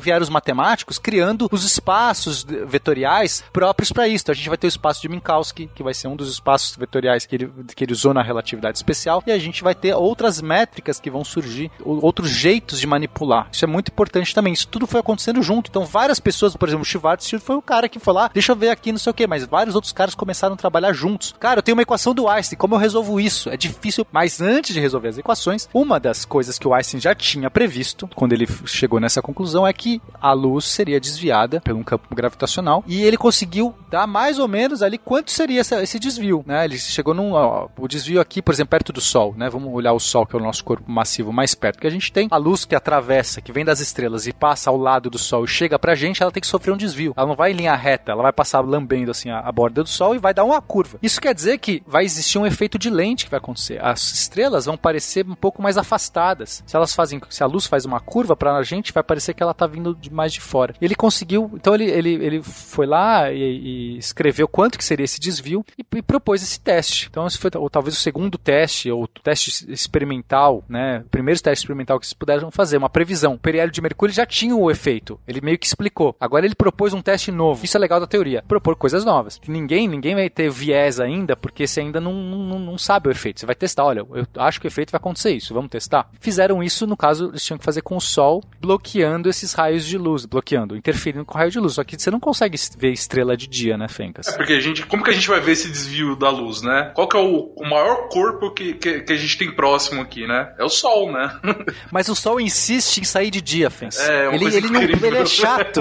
Tá, tá de dia, o Sol aparece, cara. É foda, o- aí é não dá foda. pra ver a estrela. né? Sim. sim. Como que você vai ver a luz da estrela passando pertinho dele e deformando, né? Exatamente. Não, entendi. Tem alguma ponto. solução pra isso? Vamos pensar em alguma coisa. Você teria que tapar a luz do sol num eclipse ou coisa do gênero. Exatamente. Foi no eclipse. Mas a gente foi agraciado com o experimento que confirmou essa previsão. Então, eles, eles olharam que ia ter um eclipse total, calcularam, né, quando seria esse eclipse total. Seis meses antes, tiraram uma foto do céu, sem o sol tá aparente. Aí, seis meses depois, quando o sol estaria bem na, na cara dali das estrelas, eles vieram pra Sobral. Foram duas expedições. Uma veio pra Sobral, a outra foi, se eu não me engano, pra África, não Foi foi, isso? África, foi pra África, sim. Só que eu acho que a medição da África teve problema com, com a atmosfera, alguma coisa assim. Eles tiveram um problema. Aqui de Sobral, então veio um grupo pra cá, no Ceará, fizeram lá, tiraram a foto, a grande foto, a foto que realmente mostrou e eles compararam, as estrelas estavam diferentes nas duas fotos e com o desvio batendo, né, eles tinham limitações muito grandes nos equipamentos da época, mas na, na incerteza que eles tinham, apontava sim a mesma grandeza que o Einstein tinha dito. Ou seja, a- o experimento que foi feito é: eles tiraram a foto do céu em dois momentos distintos. Um sem o sol e um com o sol. E aí Isso. eles, falam, eles viram: olha, quando tá sem o sol, essas estrelas, na verdade, elas estão mais juntas do que Isso. quando ela, o sol tá aqui. Porque o sol faz esse efeito de lente em que a, a luz das estrelas, ela, quando ela passa pelo sol, ela é deformada e aí pa- parece pra gente, quando aparece o sol, que as estrelas ficam um pouco mais afastadas. E ele conseguiu calcular, inclusive, o tamanho do quão afastado elas ficariam nessa margem de erro. Bem pouquinho mesmo, dois segundos de arco, né? Bem difícil de, de É, de muita ver. gente, inclusive, contestou. É por isso que demorou até pra relatividade ser aceita, porque na- a primeira reação do povo, ah, mas isso aí é, um- é difícil aí. Esse erro aí, esse erro aí, esse erro aí, entendeu? O experimento foi dia 19 de maio de 1919, né? Se eu não me engano, uma semana depois só que saiu os resultados, né? Pra toda a comunidade científica, né? Eu acho que saiu em setembro, não foi? Saiu em setembro? Bom, o experimento foi em maio. É, foi em maio. V- Vamos enfatizar que o experimento foi em maio, porque tá lançando em maio o episódio. Estamos Sim, sim. comemorando aqui 100 anos. Exatamente. E esse experimento então foi em maio de, de 1919 em Sobral, no Ceará. Mais uma vez, por isso o lançamento do episódio nesse momento. Viu? Culpa em o Einstein a gente não ter lançado esse episódio antes. Se ele tivesse feito em mil- 1918, teria sido lançado. Mentira, gente. Mas beleza. E, e então acabou sendo o primeiro experimento de fato que comprovou a teoria, ou para algumas pessoas não comprovou aparentemente, né, Pena? É, naquela época demorou. Eles estavam Uhum. muito. Imagina, o pessoal falou, ah, não sei, se tu não acredito nisso aqui, melhor, melhor esperar por novos dados, tá? Eu queria contar uma historinha que aconteceu um pouquinho antes. Tem um cara chamado, tinha um astrônomo que morava em Berlim e chamado Erwin Freundlich, que ele era um rapaz muito amigável, porque tá, Freundlich é amigável. né? Ah, Tá, puta, é. que horror. Tá. Obrigado. Beleza.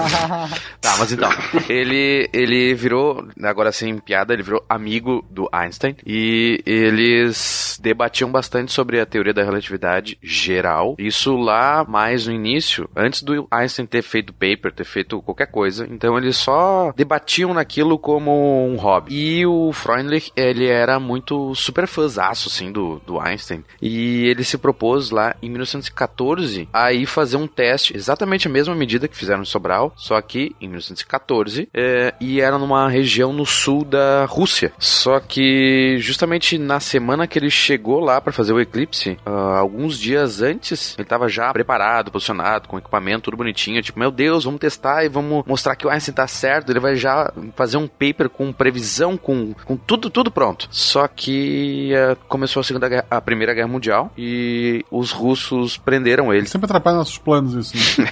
Todo o equipamento, ele ficou um bom tempo preso na Rússia e depois foi, foi solto numa troca de prisioneiros, mas ele não tinha mais como fazer o, o medição do eclipse. E o próximo eclipse só poderia ser esse de Sobral. Caraca. Então foi. Eu sempre me incomodo quando planejo uma coisa no fim de semana e acontece a guerra mundial. né? É foda. Mas, caraca, que coisa. E quando é que seria? 1914, 15, isso? 14. 14. Logo quando começou a. Logo no início Primeira guerra. mesmo. Que Sim, sim. coisa, cara. Que, Sim, imagina, ele chegou lá e na mesma semana começou a guerra. que bizarro. Haja, que sorte, né? Que bizarro. Meu Deus. Bom, enfim. Mas, sorte pro Ceará, vamos colocar assim. Daqui a gente tá comemorando isso agora, quem pelo menos foi aqui que foi visto. Go, go, go, go, go.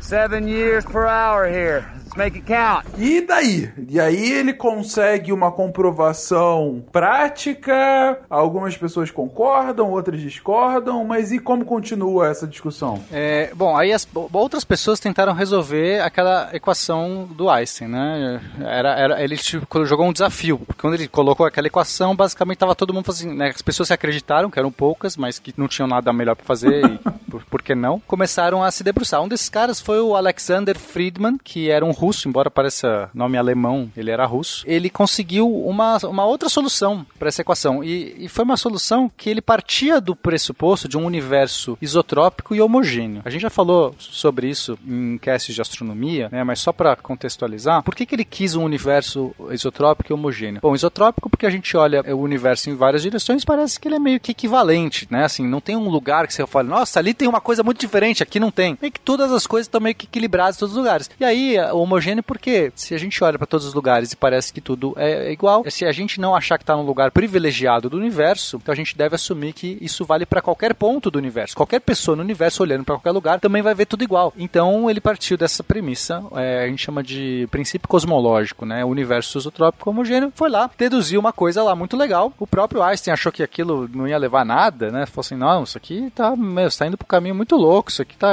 uns termos doidos aí aparecendo. Mas ele chega numa, num resultado. E outros caras contemporâneos dele, por exemplo, Georges Lemaitre, que era um, um padre belga. Esse Georges Lemaitre já falou também num, num dos casts de astronomia. Ele foi o cara que é, pensou no. Ele pegou os resultados do Hubble sobre o universo estar se expandindo. Lembra que a gente falou que o Hubble mediu que todas as coisas estavam se expandindo e tal? E ele assim: ele falou, ah, então vai ver que no começo ali as coisas estavam juntas. Então ele meio que deu a ideia de que talvez existisse um ovo. Ele não chamou de Big Bang, ele chamou de um ovo primordial. Ele era padre, então para ele, sei lá, ovo, não sei se é ovo da Páscoa, não sei o que ele pensou.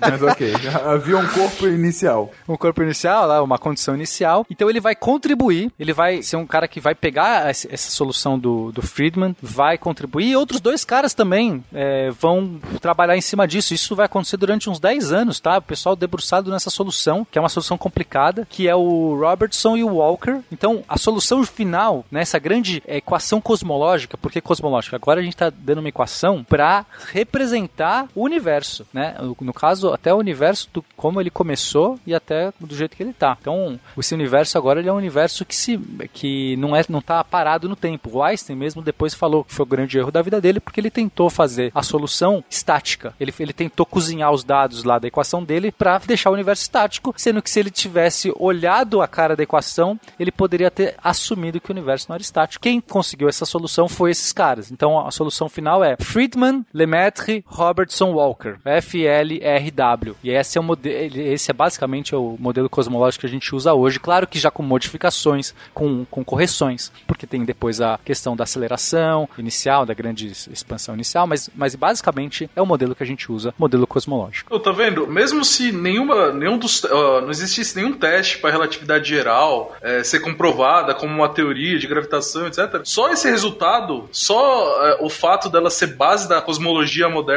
já valeria o estudo dela. É, é um bom ponto, viu, Armando? Realmente. Ainda que a gente não tivesse comprovação experimental da teoria do Einstein, ela é base para tudo que a gente viu de cosmologia a partir da década de 20. Exatamente. Eu vejo aqui na pauta efeito Doppler, e como todo ouvinte do SciCast sabe, ao que o efeito Doppler seja citado, alguma vivalma tem que explicar por som o que é o efeito Doppler. Não, é o Pena, não é uma Vivalma. Não, é, não, Pena. Pena, me explica como funciona o efeito Doppler. O que, que é o efeito Doppler? É quando você tá vendo uma ambulância passar, o som faz assim. E isso é a distorção, né? A, frequência da, do som ela aumenta quando a ambulância está indo na sua direção e ela diminui quando ela passa por você. Então o efeito Doppler ele é uma deformação, uma mudança da frequência da onda que é emitida dependendo da velocidade do emissor. Se ele está indo na sua direção, ela fica mais aguda, ah, né? Se fosse som, seria mais agudo. Se ela está indo contra, fica mais grave. Mas temos um efeito gravitacional também, Fens. Não, daí é gravitacional. Não precisamos mais do Pena. Exato. Obrigado. A maldição foi passada com sucesso. Passa o bastão.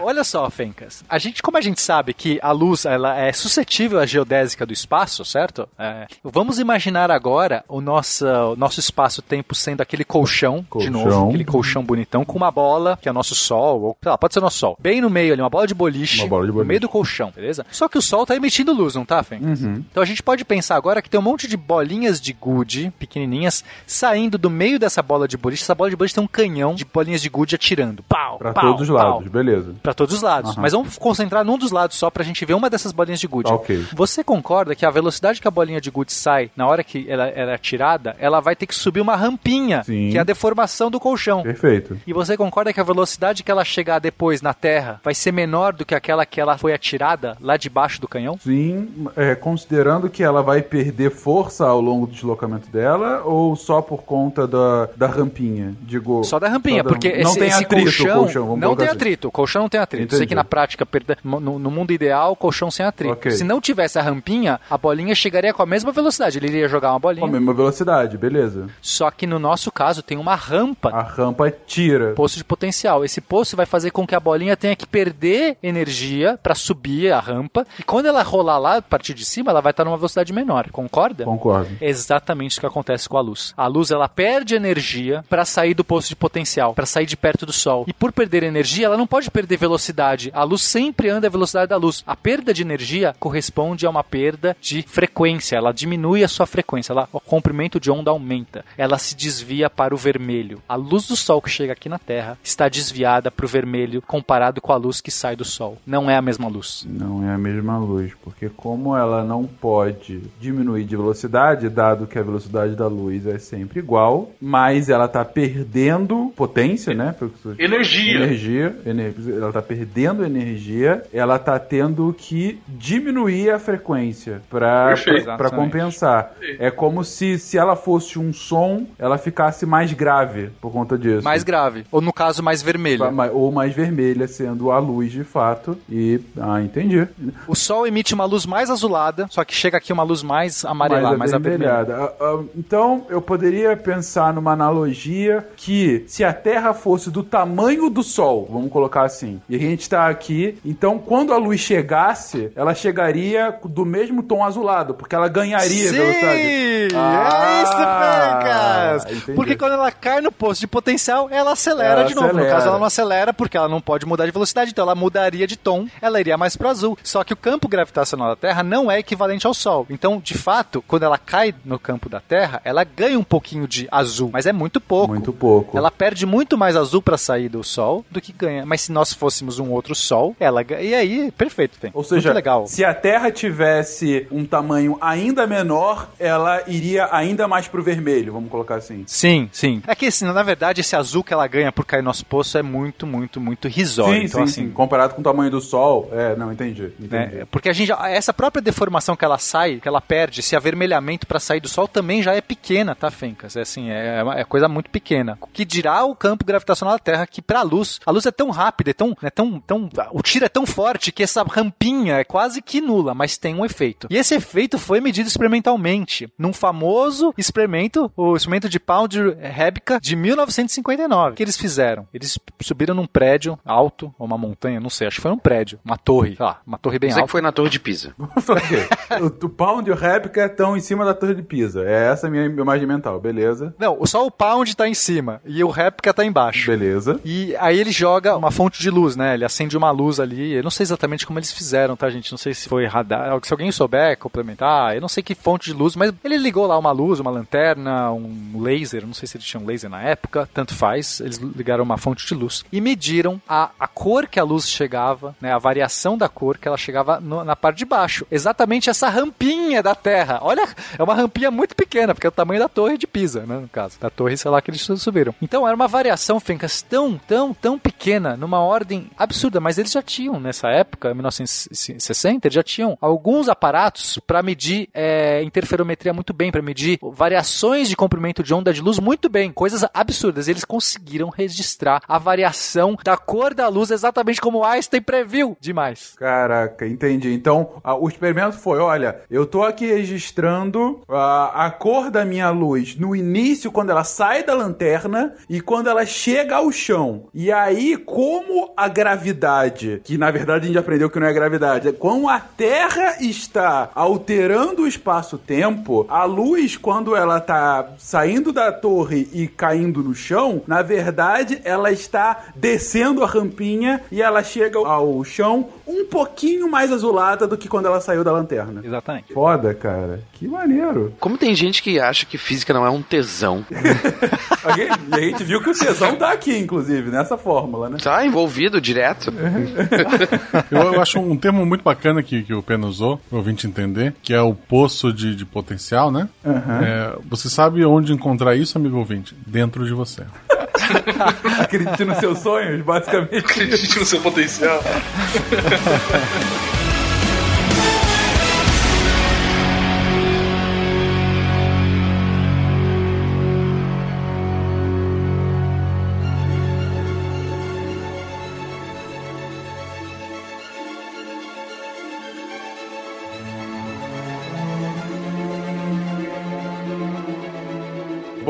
perfeito. Então, mais uma comprovação prática da hipótese. Já tá virando aí uma teoria se consolidando cada vez mais do Einstein. Só que isso é em 1960, 60. né? Aí já tava longe pra dar Nobel. Aí já falou, ah, putz, agora vai dar Já o foi. Nobel. Não, e Nobel é só pra gente viva, né? Não pode ter Nobel pra pós-mortem, pode? É, não pode. Não pode. Isso. Não se- pai, pode. então... 60 Einstein já tinha ido, né? Não é que nem Oscar.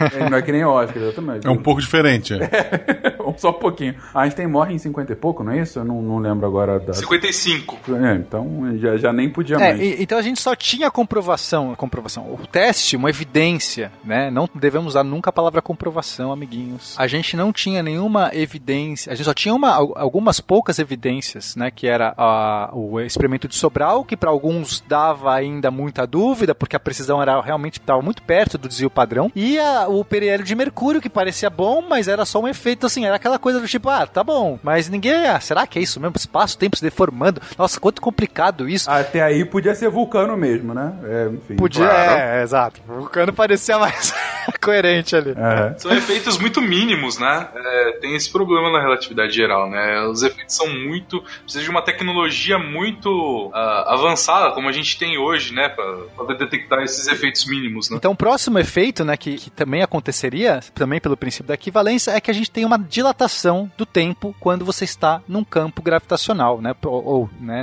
em, cur- no espaço-tempo curvado. Né. Vou falar campo gravitacional para facilitar, mas vocês já entenderam que o campo gravitacional, na verdade, está modificando o espaço-tempo curvando. curvando o espaço-tempo, e aí você está dentro desse espaço curvado que gera os efeitos relativísticos. Ok, né? Não preciso ficar falando toda vez. Então, quando você está perto de um, um campo gravitacional, o tempo é dilatado. Você, a passagem do tempo, né, perto de um buraco negro, perto da, no, no, do Sol, por exemplo, vai passar mais devagar do que um observador longe desse, do Sol, do buraco negro, etc. A gente tem um caso clássico que a gente viu no, no filme Interestelar, que a gente, o Cooper, quando ele vai para aquele planeta que está perto do Gargantua, né, o buraco negro, a gravidade ali, o campo gravitacional é tão grande, a distorção do espaço-tempo é tão grande que, se eu não me engano, é, sei lá, uma hora lá era equivalente a sete anos. Uhum. Era uma coisa absurda, a dilatação temporal. Então, ele envelheceu pouco e o cara da nave envelheceu muito. Quando ele volta, para ele passou três horas e o cara da nave passou 21 anos. Uhum. E uma, um rápido adendo que isso é foda demais. Se você ainda não viu o filme, veja. Se você já viu e quiser rever, preste atenção nos efeitos sonoros nesse momento da cena, que você vai ver bem baixinho atrás, é, a cada um segundo, você tem um efeito sonoro que é tipo um relógio. E que a cada balada dele, a cada batida, não é a cada um segundo, é a cada X tempo, é, enquanto ele tá lá, é, tem um efeito sonoro, tem tipo um relógio batendo. E na verdade simboliza que a cada vez que o relógio bate, é um dia que se passa na Terra. Eu acho isso, quando eu vi isso, eu falei, cara, parabéns, filme, que foda. pra mostrar que, assim, é, passou dois segundos, na verdade foram três dias, sabe? E você não tem noção, e tá passando o dia, e ele tá assim, meu Deus, o, dia, o tempo tá passando, sabe? É foda demais, prestem atenção nessa parte do filme. Gravity's punishing. Been floating through space too long? Muito louco, né? Então, só pra gente entender quantos. Eh, esses efeitos, eles são. No buraco negro, eles são bem grandes, mas aqui no nosso cotidiano são mínimos. Então, quanto que é esse mínimo? Olha só, a Terra tem 4,5 bilhões de anos, né? Mais ou menos, na formação da Terra. O centro da Terra, o núcleo da Terra, está dois anos e meio mais jovem do que a superfície. Se você tivesse um cronômetro colocando lá no centro da Terra, tivesse marcando o tempo, ele passou 4,5 bilhões de anos e na superfície passou 4,5 bilhões e 2 mais 2,5, sabe? Tipo, Entendi. tem dois anos e meio de diferença em 4,5 bilhões de anos, Fencas. É assim, um efeito mínimo, é Efeito, muito pequeno. Eu sei, pateticamente pequeno, beleza. Pra corroborar ainda, o Monte Everest, nesses 4,5 bilhões de anos, tá 39 horas à frente, adiantado, do que o tempo no nível do mar. É por isso que o pessoal se perde lá. Porque tu não tem só que subir, tu tá viajando no espaço-tempo, é ser mais complicado. Olha só, tá explicado então. 39 horas, beleza. Ok, É, é muito pequeno mesmo, ok. É, então 8 quilômetros, né? 8 quilômetros de 8 altura, quilômetros, ou 9 quilômetros, né? Uhum. 8 ponto não sei o que, dá em 4,5 bilhões é, esses 39 horas. É muito pequeno. O, o mais difícil é tu conversar com teu guia no tempo verbal correto. Sem dúvida. Então, assim, hoje a gente tem essas medidas já são muito corroboradas, né? A gente já tem muita evidência de que isso acontece com os relógios atômicos, porque você consegue pôr relógios atômicos que usam basicamente é, decaimento de, de átomos, que são medidas muito precisas, que acontecem de maneira muito precisa. Eu não sei exatamente qual átomo que eles usam, são alguns átomos que eles usam para fazer esse decaimento. E eles colocam isso em vários lugares do mundo. Então, em cima das montanhas, coloca na Terra, coloca nos satélites, né? Os GPS, eles têm que ser corrigidos, inclusive, os relógios GPS têm que ser corrigidos é, constantemente, para que o relógio, quando ele lá em cima, né, o tempo passa mais rápido do que aqui embaixo. É, tem que ter essa correção relativística aí, que se eu não me engano, ao final do dia seria uma diferença de quilômetros da sua posição real e a posição do, do GPS. É, eu fiquei na expectativa que ele desse um número bem preciso. É, eu também, eu tava esperando. É aproximadamente muito.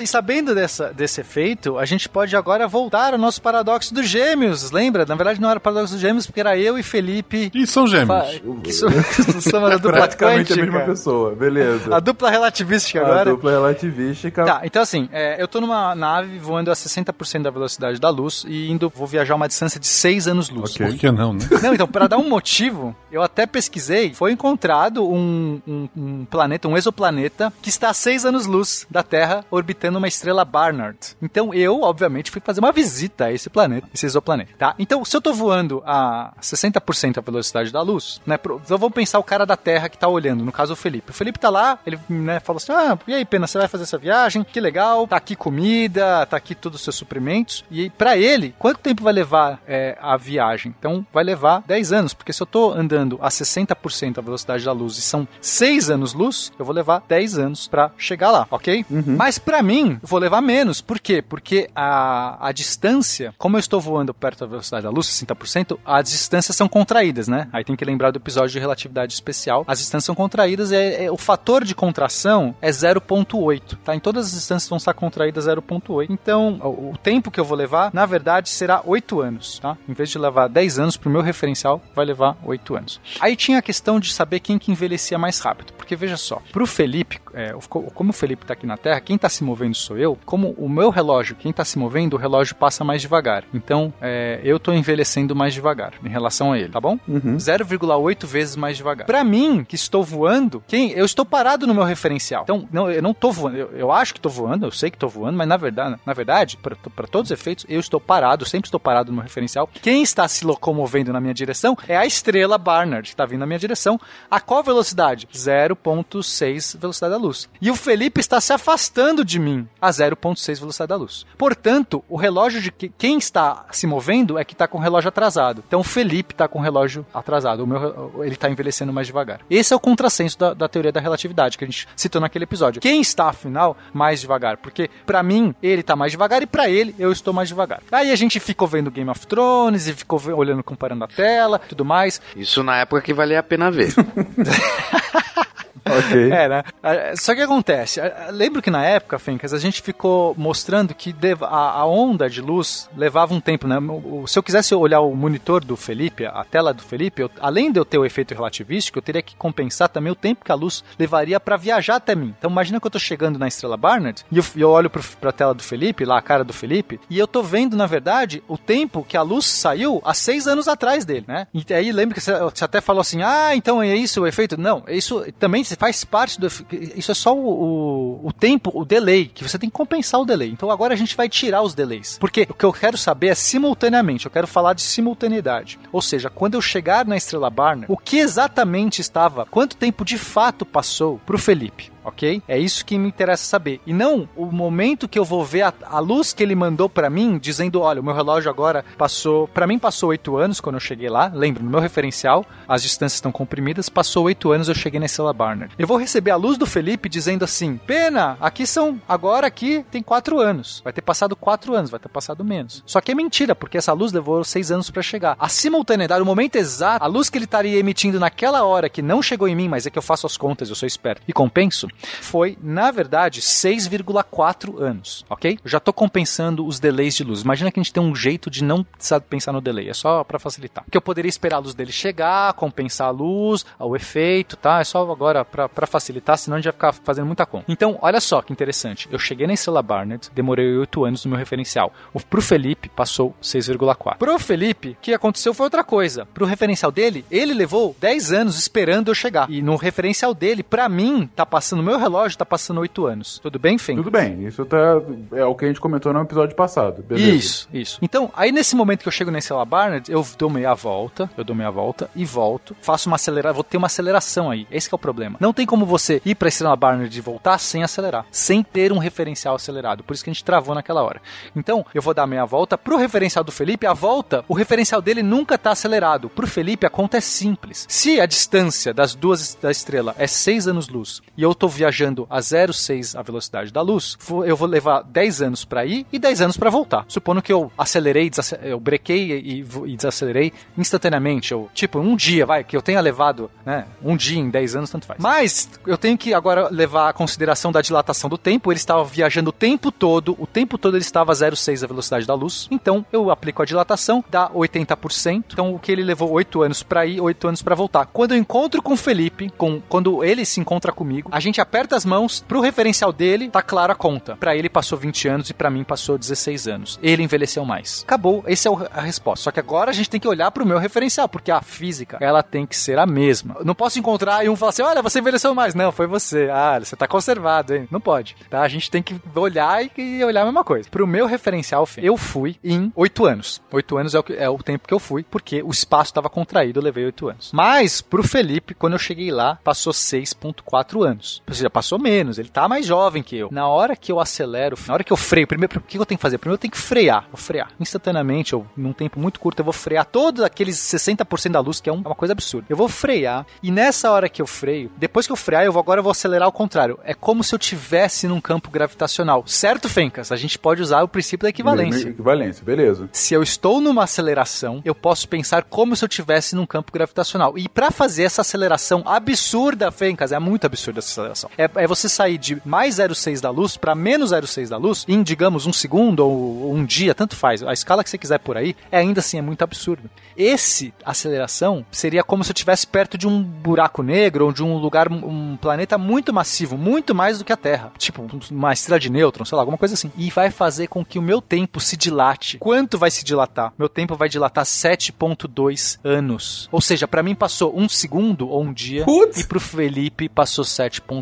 Só a aceleração. Só na aceleração. Uh. E aqui fica claro por que aconteceu isso. Porque eu sofri a aceleração, ele não. O meu referencial foi o que sofreu. Por isso que tem a simetria. Enquanto não tinha essa simetria, enquanto um tava viajando para um lado e o outro parado aqui olhando, os dois sempre vão achar que o outro tá envelhecendo mais lento. Sempre. Por, mas a gente nunca vai se juntar para verificar. A pergunta é: quem envelheceu mais lento não faz sentido. Você tem que perguntar para quem? Para a realidade do Pena? O Felipe. Para a realidade do Felipe? O Pena. E acabou. É essa a realidade, é, é essa a informação e não tem ambiguidade, não tem dúvida, não tem paradoxo. Mas se eu quiser ousar me encontrar com ele para falar, eu quero pervar mesmo quem envelheceu, alguém tem que fazer aceleração, Fincas. No caso fui eu. A pessoa que escolhe acelerar sabe que acelerou. Eu, esse que é a parte bonita. Se a gente não tivesse como saber que está acelerando, a gente poderia nem saber quem de fato acelerou. Mas a gente sempre sabe. Se eu tiver um acelerômetro na minha nave, mesmo que a nave foi programada para fazer, eu nem sei, eu tô dormindo. Acordei, ah, será que eu acelerei? Se eu tiver um acelerômetro que mostra a aceleração, eu vou saber que eu sou o cara acelerando. O Felipe nunca o acelerômetro do Felipe vai acusar nada. Então quem faz a quebra de simetria, no caso a aceleração, é quem vai de fato ganhar é, é todo esse efeito relativístico gravitacional. Portanto, vai ganhar, no caso, pro Felipe vai passar 7.2 anos e para mim 0 anos. Agora eu volto. Na minha volta, quanto tempo vai passar para mim? 8 anos. Então eu fui em 8 anos e vou voltar em 8 anos. E, e o tempo de, de aceleração foi zero, ou um dia, tanto faz. Mas pro Felipe tinha passado 6,4 anos,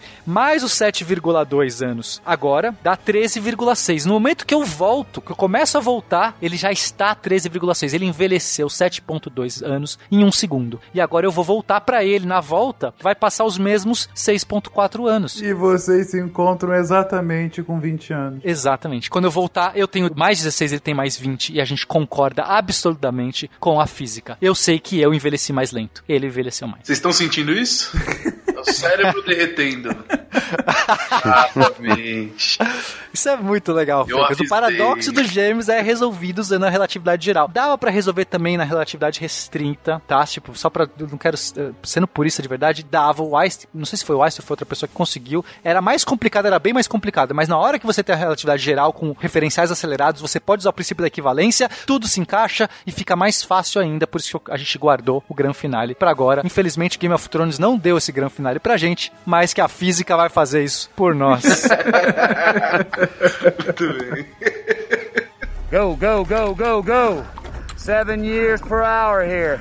Make it count. O que aparentemente era a quebra de simetria, ou seja, a aceleração, e que a relatividade restrita, ela dificilmente conseguiria resolver, ela resolveria de forma muito mais complexa do que a gente colocando aqui, com a geral a gente consegue concordar que no momento que você desacelerou para reverter, é, é, para voltar para a Terra, né? Essa desaceleração, ela exigiu uma aceleração tão grande, e se exigiu uma aceleração tão grande ela fez com que o espaço-tempo se curvasse de tal forma que só na desaceleração que você levou um dia para fazer, pro Felipe teria passado 7.2 anos. Só por conta. É como se foi um negócio absurdo de energia necessário para que você pudesse reverter a sua posição. Exatamente. É uma energia insana para fazer Não, essa aceleração. Tá falando de 0.6 é, é, é, é, velocidade da luz, né? É, uma massa, uma massa de um foguete, né? Porque se fosse um neutrino, nem é um problema, porque o neutrino tem uma massa peanuts, ele já tá voando.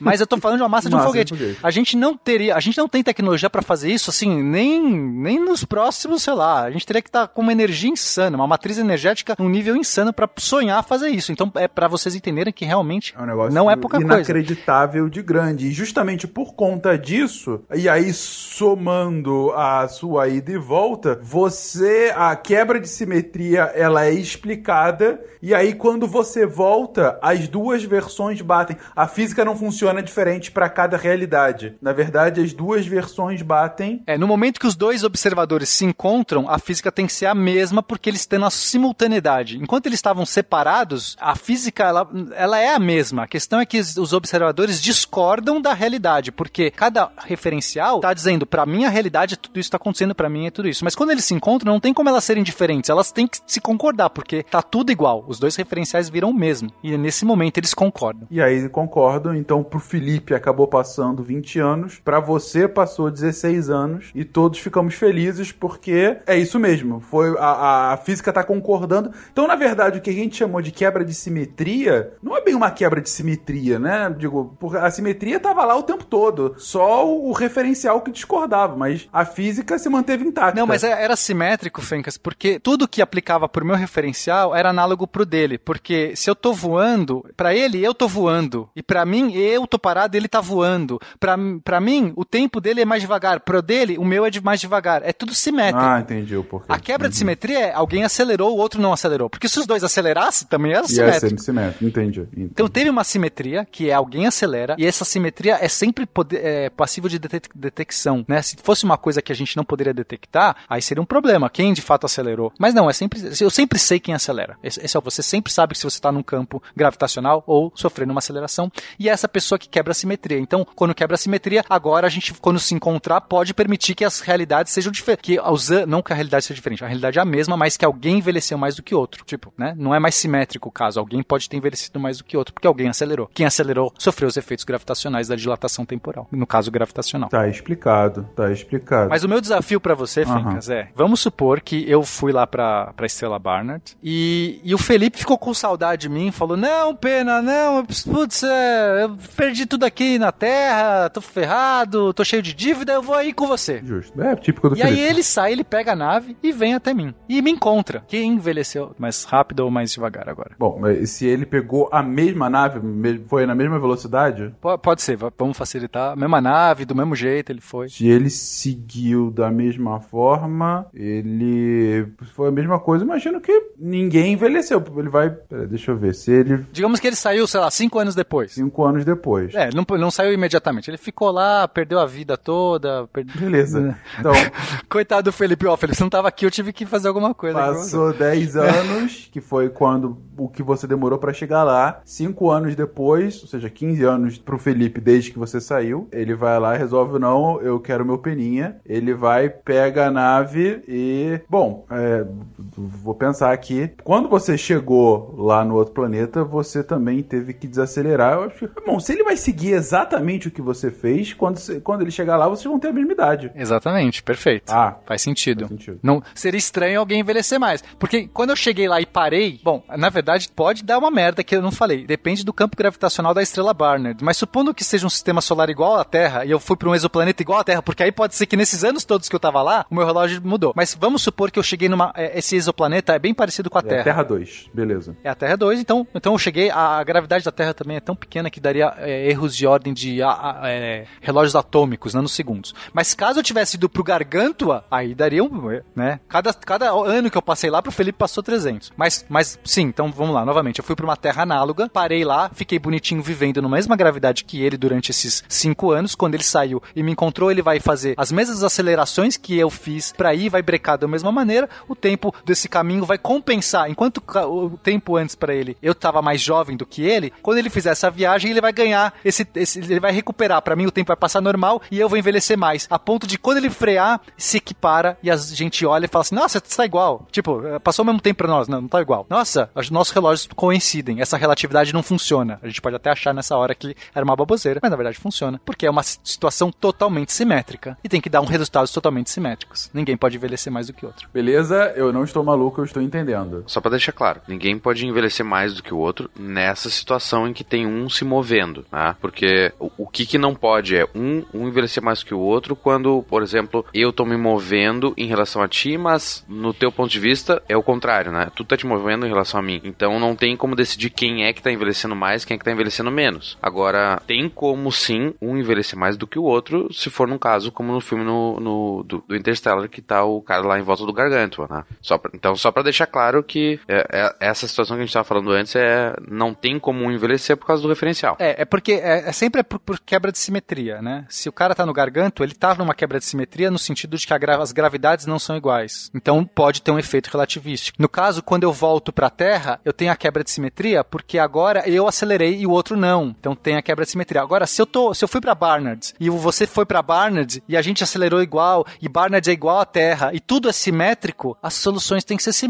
Então ninguém pode envelhecer mais. É meio que tipo até por construção a gente chega nisso. A física seria bizarra se em situações simétricas gerassem efeitos assimétricos. Então se a gente definir o problema assimétrico, a solução é simétrica. Pra efeitos, eu não sei nem se é possível fazer essa comparação que eu vou fazer, mas nesses cinco anos que o Felipe tava se decidindo se encontrar o peninha dele, é, naquele momento, ou seja, você levou 10 anos, do ponto de vista do Felipe, você levou 10 anos pra chegar lá. E eu levei só oito anos. E você só levou 8, exatamente. Então eu tô mais jovem. E- Esse é o ponto que eu queria chegar. Você tá mais jovem. E você tá mais jovem, então assim, se de alguma forma tivesse algum meio de comunicação instantâneo, mais rápido do que a luz, aí assim, experimento mental mais experimento mental que eu tô fazendo. Naquele momento que vocês se comunicassem, tipo, Felipe, cheguei. Naquele momento, você estaria dois anos mais jovem do que o Felipe, e isso seria explicado pelo momento em que você teve que desacelerar Isso, mas, é, mas primeiro que eu posso fazer, tá, Fencas? Eu não preciso me comunicar à velocidade da luz. Eu posso, é, não preciso me comunicar instantaneamente. Eu posso mandar um vídeo pra ele e falar: Cheguei, Felipe, olha aqui minha selfie. Esse vídeo vai levar seis anos pra chegar. Supondo que ele esperou esses seis anos, pra ele vai levar seis anos, né? E pra mim também, porque agora eu não tô mais me movendo. Então, assim, pra nós dois, vai- agora os nossos referenciais meio que estão. Os relógios estão andando juntos. No ano 16 pra ele, você recebe o vídeo que ele fez no ano 10 pra ele, que na verdade foi no ano 8 pra você. Isso, isso. Só que aí ele vai falar: olha, mas pô, eu passei o 16 pra mim, pra você só passar 8. Só que ele vai saber que ele tem que compensar o tempo que a luz leva. Então ele te subtrai 6 anos. E aí ele vai falar assim: olha, na verdade, você está mais jovem mesmo. Porque, embora eu estou com 16 anos agora, subtraindo 16, 6 anos que é o tempo, eu tava com 10 e você tá com a aparência de 8. Seu relógio tá marcando 8. Ele sabe, todo, a gente pode avisar: olha, eu estou mais jovem, não tem problema. Porque quando ele for me encontrar, ele vai ganhar esse tempo. Quem vai envelhecer, na hora que ele for frear, ele vai sofrer os efeitos de dilatação temporal e eu vou envelhecer dois anos instantane- instantaneamente. E aí ele vai chegar, parou, ele parou, ele olha pra mim, olha aí, tá igual, bobão. Você achou que você tava mais jovem? tá nada. É isso que ele vai falar pra mim. Quando você diz é, envelhecer instantaneamente, pro Felipe. Pra você, Sim. ele vai levar dois anos pra desacelerar a máquina, na verdade. É, é como se você estivesse vendo ele no céu, do tipo, puta, ele levou oito anos pra chegar aqui e o bobão tá demorando dois anos só pra aproximar. Foi basicamente isso. Isso, inclusive, é o efeito que acontece perto do horizonte de eventos, Fen- Fencas. Quando você vê uma matéria, se, se- agora vamos extrapolar, já que a gente tá, né, geral, vamos, vamos chutar o balde. Se agora eu sou o cara que vai pro buraco negro, então eu falo, Felipe, você veio até mim, você é um chato, eu quero explorar o buraco negro, porque meu, eu, eu sou o aventureiro. Você, você gosta de fazer filho, você gosta de, de se Você estabelecer. gosta de fazer filha, ó. Quem não gosta? Então fica aqui na Estrela Barnard com a sua família, Ok. tá? Porque ele trouxe os filhos tudo, né? Ele fugiu de lá, deve ter trazido todo mundo. Fica aqui que eu vou pro buraco negro. Ele falou, tá bom. Que deve amar o pai dele, né? Uma viagenzinha de 10 anos, mas beleza. né? Aí eu vou lá e mergulho num buraco negro. Tem um, bu- um buraco negro ali, digamos, próximo, tá? Eu vou lá e mergulho. E, e vou, e ele vai me vendo cair. Ele vai olhando, olha, o Pena tá indo, tá indo. E eu vou chegando no, no horizonte de eventos. Conforme eu vou chegando no horizonte de eventos, o tempo vai dilatando. Eu tô no- no- no efeito gravitacional. O tempo vai dilatando. Pra ele, eu vou levar um tempo infinito pra cair no buraco negro, pra passar o horizonte de eventos. E pra mim, eu passei o tempo meu tempo normal. A dilatação é tão absurda na troca, na- quando você cruza o horizonte de eventos, a gente tá falando do- da distorção do espaço-tempo tão grande que as geodésicas, elas dão uma, pira- uma pirada. A- as linhas de espaço-tempo, elas dão uma confinada, uma, uma espiralada de tal maneira, Fencas, que as- a- o efeito gravitacional, a dilatação gravitacional é tão grande que um observador fora do buraco negro olha alguém caindo no buraco negro levando um tempo infinito. Só que ele também tem o efeito do Doppler, da gravidade. Então a luz também vai ficando mais fina, vai, vai, vai enfraquecendo, vai ficando indo pro vermelho, pro vermelho e vai sumindo. Então ele acha que você caiu porque a sua luz não chega mais. Mas a luz, ela- ainda eu- tecnicamente, eu vou levar um tempo infinito mandando luz, só que essa luz vai estar infinitamente avermelhada, na verdade vai estar infinitamente enfraquecida, porque o poço de potencial é tão grande que para efeitos práticos ele vai achar que eu já caí. Mas não, teoricamente eu ainda estou mandando luz que está chegando num comprimento de onda tão grande, tão grande que eu vou levar um tempo infinito pro referencial dele. Isso é muito legal. Caraca, entendi. Mas pra você lá dentro, nessa sua super viagem ao buraco negro, já caiu. Eu já caí, já morri, já descobri o Tesseract, já mandei a, a, a Murphy fazer o que tinha que fazer, o já fiz tudo. vence tudo. Exatamente. A Murphy já chegou pro Felipe e falou: Olha, ele me mandou uma mensagem. Não, mas ele tá caindo ali. Tô não, já vendo. chegou, já chegou, já resolvi. Entendi. A terra tá salva, você pode voltar, se tem emprego, inclusive, pode voltar. Vai ser isso. Ele, não, mas tá caindo, não. Já, já, já caiu. Spoiler do filme gigante, né? Mas tudo bem, o filme já tem 3, 4 anos, spoiler vale. Ah, não, gente, não. 3, 4 anos não. Muito mais. Na nosso referencial já tem 50 anos, na verdade. Entendi. Mas é muito legal, né, Felipe? Cara, é sensacional. E aí o paradoxo deixa de ser um paradoxo. Você conseguiu, você, você deu liga, você, você explicou de fato. Então não é mais paradoxo dos gêmeos, são só gêmeos que viajam. Entendido. Então resolver, ouvintes, cumprimos a promessa, isso que era importante. Um ano e meio depois. Mas tudo é Vamos lá. relativo, gente. Pra vocês passaram um ano e meio, a gente gravou isso em 2017. É verdade, tava no buraco negro. né? Exatamente. Caraca, que Será que algum desses paradoxos também explica o filme Prometheus? Todas as bizarrices que É outra acontecem? teoria essa aí, cara. vai pra Teoria outro muito lado. mais louca. Caramba, gente. Go, go, go, go, go. Seven years per hour here.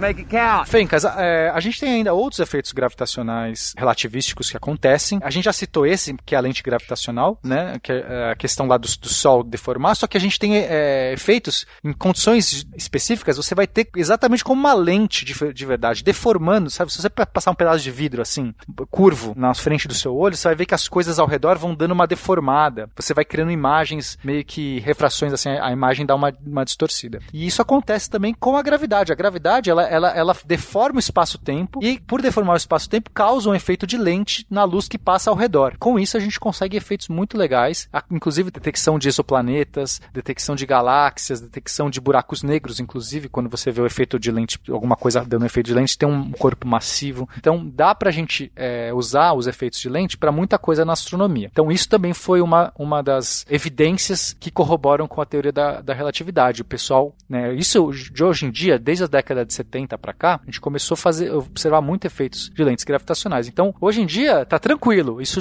a gente usa como método astronômico para conseguir detectar corpos massivos no, no espaço. Entendi. Se eu tô vendo, se eu consigo identificar que aquilo tem um efeito de lente, ó, dado que um buraco negro é bem negro e eu não consigo, ele não emite luz por si só, é, eu consigo detectar um buraco negro se eu vejo que tem um efeito de lente muito grande, tão grande que só poderia ser explicado por um corpo que tivesse uma massa gigantesca e aí eu pressuponho que seja um buraco negro, então aí deve ter um buraco negro. E temos um, um outro efeito interessante que é chamado atraso, atraso da luz. Ele foi proposto por um, por um cara chamado Shapiro, que ele fez umas contas e percebeu que por o fato de, quando a luz passa perto de um campo gravitacional, ela, ela sofre, sofre uma curvatura, o trajeto total aumenta, porque uma luz em linha reta iria percorrer o trajeto trajeto num tempo menor do que uma linha se curvando para chegar no mesmo ponto. Perfeito. Faz sentido isso, né? Tem até uma, uma imagem aqui para mostrar as curvaturas. Quem quiser ver, ou ouvinte quiser olhar,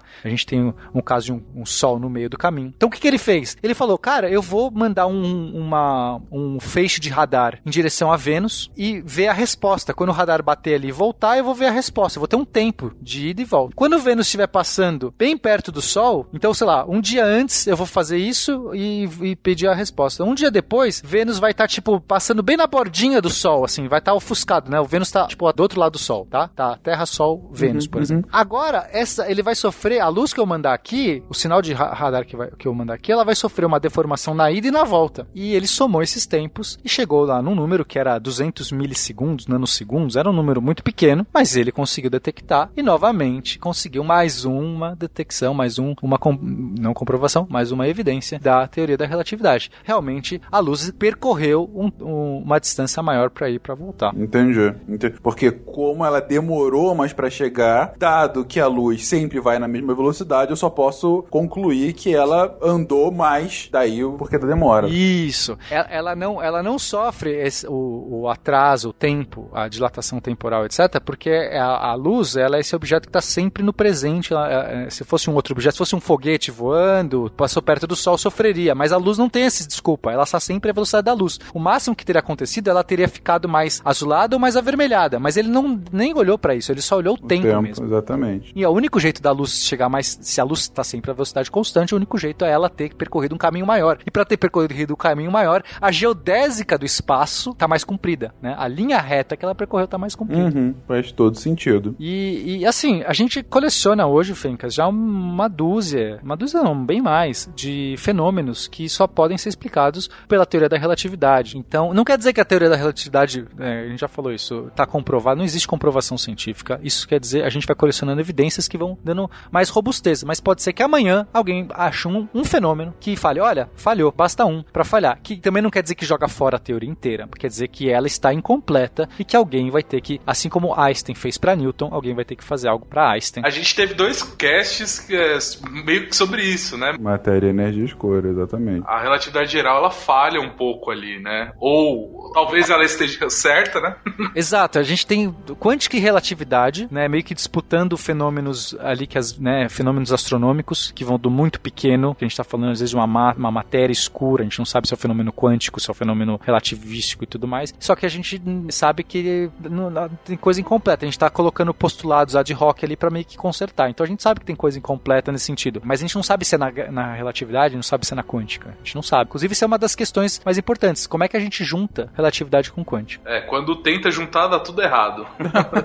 Algumas teorias apareceram aí, mas. É, é... O espaço tem que ser quantizado, né? Assim, pra, pra quântica, talvez ter uma teoria da, de, de gravitação. É, vocês foram lembrar do cast, acho que foi do Feynman, que a gente tava falando daquele integral de caminho e tal. Exato. É, na mecânica quântica, a noção de caminho, de distância, assim, não, não faz sentido. E é a base da, da teoria da relatividade, né? Exato, né? Porque você pode pensar assim, ah, mas eu não preciso juntar quântica. É, é, na verdade, quando a gente pensa no graviton, né? É, um jeito de você juntar a quântica, a gravidade na quântica, é você conjecturar a existência de uma partícula, o que portaria. Só que você fala assim, ué, mas a gente acabou de mostrar que não faz sentido porque não é uma força, é só uma deformação do espaço-tempo. O problema é que os modelos na, na mecânica quântica, a gente tem a teoria quântica de campos que ela, que ela funciona só no palco de um referencial cartesiano. Esse é o grande problema. A gente não consegue pensar é, como é que qual é o mecanismo que uma partícula quântica faria para gerar essa deformação do espaço-tempo. Isso, isso é o que falta. Essa engrenagem, a gente não sabe essa engrenagem. O Einstein também não explicou. Ele só diz o seguinte: olha, existe essa relação aqui entre é, G e T, né, o Gzão e o Tzão, né, ou seja, matéria e curvatura do espaço-tempo, que dá dessa forma. Mas na quântica a gente tem que explicar esse fenômeno porque a gente explica todas as propriedades da matéria, entende? A propriedade da matéria ela surge né, do, do, do, comportamento das partículas, do, do muito pequeno, das propriedades quânticas. Eu tenho que tentar dar algum efeito, algum fenômeno para que exista esse acoplamento. E esse fenômeno pode ser através do graviton ou pode ser da discretização do espaço. Eu tenho que pensar que talvez o espaço não é mais contínuo, ele é discreto, como se eu tivesse pixels de fato nesse meu espaço, do tamanho do comprimento de Planck, e que aí eu vou ter. É, aí tem várias teorias. Aí, Fencas, aí é o universo, porque cada pessoa vai lá, então, teoria quântica de loop gravitacional, que é uma das, das possíveis candidatas aí pra gente ter. Então eu tenho que criar nesse espaço loops, né? Momentos que a, a gravidade daria uma volta. Ela, é, é enfim, acho que não é o objetivo desse cast entrar nisso. Vai ter alguém pedindo teoria de cordas aí no. no Isso. É outro que tem sempre pedido. Cordas, aí, cordas é outro caminho, né? Corda, teoria M, teoria de branas, né? Que são membranas. Eu só quero ouvir.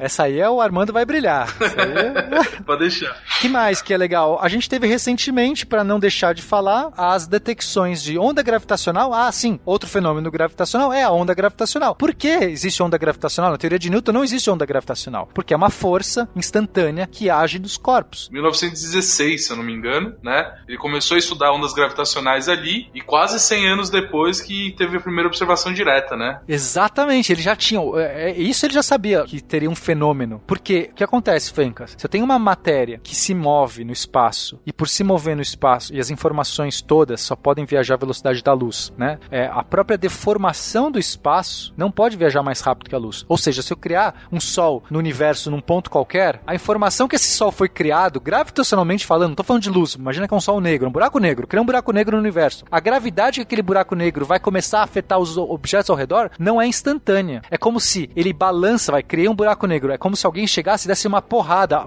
afundasse o meu colchão. Na hora que ele afunda o colchão, leva um tempo para que a deformação do colchão chegue até os, os, os observadores ao redor. É, é uma onda, exatamente como uma onda, um tambor sendo ressoado e essa onda se propagando. Então, objetos que se movem, quanto mais rápido você se move, mais rápido você bate nesse colchão. Então, dois buracos negros, por exemplo, se girando um ao redor do outro numa espiral louca da morte, imagina a quantidade de matéria orbitando em velocidades altíssimas. O que, que é esse, esse batucar? É como se alguém tivesse ali ressoando, girando numa água. Imagina você tá numa água, agora você pode pensar que o espaço-tempo é, uma, é um lago, e alguém de repente pega uma pá assim, começa a girar insanamente esse, esse, alguma coisa por uma hélice bizarra ali no meio. Vai gerar uma, uma perturbação, uma deformação que vai começar a, a sair, e se, e, como se fossem essas, esses ripples, essas, essas, on, essas ondulações, esse, esse batucar. Perturbações no espaço-tempo que se propagam pelo espaço. Então Einstein já sabia que existia, só que ele sabia, só que as contas indicavam que isso é ridículo. Se a própria gravidade da Terra é, é um, é um peteleco para efeitos é, relativísticos, já é o relógio da Terra passa, sei lá, 4 bilhões de anos e a diferença é algumas horas, sabe? Assim, já é ridículo. Imagina o que é a onda que se propaga causada por essa perturbação, porque a onda ela vai se atenuando ao quadrado da distância, certo, Fenka? Então, cara, é um efeito ridículo, ridículo que ele achou que nunca alguém poderia. Falar, ó, tá aqui, aí alguém, né, assim, eu ganharia o Nobel por isso, certeza, mas não tem como ver, porque as nossas medidas, elas, a gente tá falando de uma deformação do tamanho de um átomo. Eles nem sabiam como era um átomo naquela época. tipo assim, eles não sabiam nem, sabe? Estavam engatinhando com os modelos atômicos, que dirá um equipamento para detectar isso. Só que a gente conseguiu, né? Em 2015, foi muito legal. E para coroar, né, o, a relatividade foi testada recentemente na sua causa mais insana de energia, deformação, né, de curvatura espacial, que foi a foto do buraco negro. A gente teve nesse ano, é, recentemente, é, 2019, a foto de, do buraco negro que mostrou que o modelo de Einstein bateu ali de uma maneira muito, muito linda. Seria um jeito de falhar. Eu não me surpreenderia se falhasse. Talvez até quisesse que falhasse, para ser honesto. Talvez isso incendiasse um pouco a física. Nossa, tem uma outra física subjacente em instâncias, sei lá, em casos de gravidade, né, energia, né, energias altíssimas e deformações altíssimas. Ia chover bolsa de estudo, hein? Não, é. não aqui no Brasil não. Não, no Brasil não. Ia chover. Isso é inútil. Pra que, que você quer saber o que é um buraco negro? O que, que isso muda na sua vida? O que, que isso afetou o meu salário? É, é basicamente. Basicamente. É. Caraca. Que legal. Mas não, o Einstein foi lá e, pô, o velhinho mandou bem. Parece que tá tudo certo, né? A gente ainda não teve todas as. É, é, todos os números não foram extraídos ainda. Essa pesquisa ainda vai levar muito tempo para ver se tudo tá batendo, radiação síncrona, se os efeitos de Doppler, se tá tudo certinho. Mas a princípio tá batata ali. Tá muito legal. O que é incrível, né? É, galerinha. Caraca. Bom, bom, que viagem. Que viagem, que viagem incrível e, enfim, eu, eu estou fisicamente cansado de tentar entender tudo que vocês explicaram aqui. Eu avisei no começo. Mas, enfim, espero que os ouvintes ainda estejam conosco. Relatividade explicada tintim por tintim, por que que esse universo é absolutamente insano. E o que eu acho mais interessante dessa explicação toda é quando vocês chegam, bom, então junta com aquele outro, aquela outra explicação de mecânica quântica que também fez você, fez o teu cérebro derreter. Então, as duas juntas não fazem sentido. E é isso que a gente tá pesquisando agora. É, é aquela coisa do tipo, gente do céu, é, é cada resposta uma nova, mais cinco perguntas a serem respondidas, né? Mas é isso, é isso que é assim que funciona a ciência. São as nossas pequenas conquistas que geram novas perguntas e que nos fazem entender um pouco mais ou ficar um pouco mais desesperados com relação a como o mundo funciona. Eu só queria dizer que a expansão acelerada do universo é o nosso novo periélio de Mercúrio e a energia escura é o vulcano da vez. Muito bom. E pronto, e com isso a gente juntou a todos os casts de física recente com, com referências. Apenas de matéria e energia escura. Eu achei bonito o cast terminar com o Pena e o Felipe num planeta só dele. e fazendo filhos, né? Eu tenho uma filha com o Felipe, né? Vocês já viram. É verdade, to, todos sabemos o, disso. O planeta se chama Barney, né? A música lá deve ser aquela Amo você, você me ama. Você, você me ama. Somos uma família feliz. Com um forte abraço e um beijo te direi. Meu carinho é pra você.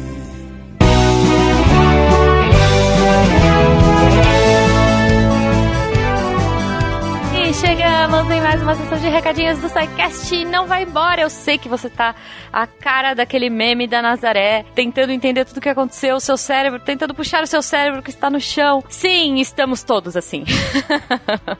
a gente gosta da hard science, a gente sofre, mas então ouvindo umas duas, três vezes a gente entende. Espero que vocês tenham curtido esse episódio. E falando em curtir, não esqueçam de curtir, conversar com a gente, trocar ideia pelo post aqui. Coloquem suas opiniões, coloquem seus cérebros derretidos. Não, melhor não coloquem seus cérebros derretidos, acho que pode, pode ser ruim, né? Mas enfim, conversem com a gente aqui no post, tirem suas dúvidas, o Pena com certeza conversará muito com vocês e mandará GIFs. Compartilhem suas caras de perplexos e, enfim, uh, é, sim, é assim que a gente fica depois. Se você quiser mandar uma coisa mais, fala que eu te escuto. Contato arroba Lembrando sempre que você pode conversar com a gente também pelas redes sociais, arroba no Twitter e no Instagram. Falando em conversar com a gente, eu queria fazer um apelo para vocês, pessoal. Falem com a gente nos outros programas. A gente tem Contrafactual, a gente tem Spin de Notícias, nós temos uh, Psykids, putz, tem muita coisa. Então, assim, distribuam o amor para todos os nossos episódios. Toda a equipe faz com muito carinho, muito amor e adoraria ter um feedback de vocês. Então é isso também. Distribuam amor para eles. Aí, a gente gosta. Você pode distribuir amor, mas também pode distribuir um catinho. Olha aí, você pode ajudar a gente a partir de um real pelo PicPay, pelo Patreon e pelo Padrim a tornar a ciência ainda mais divertida e viável, porque a divulgação científica precisa crescer nesse país, meu Deus! Sem terraplanismos e anti-vaxxers, por favor, vamos ajudar a aumentar a informação e levar a ciência cada vez mais longe no país, que é o que necessitamos: educação, cultura, ciência e amor, né, gente? É isso. Espero que vocês curtam aí o fim de semana de vocês. É, se você quiser, escuta de novo o episódio, de novo, né? Até a gente é, tentar absorver essa matéria. É difícil, eu sei, é um tema muito bom, mas é, é complexo. E, e, a gente adora. eu adoro, por exemplo. Mas eu vou ter que ouvir mais umas duas vezes para entender tudo, né? Enfim, seus lindos, um bom fim de semana. Até semana que vem. E é isso. Tchau! Se a ciência não for divertida, tem alguma coisa errada tem que ser divertida. A coisa mais divertida que tem é a ciência.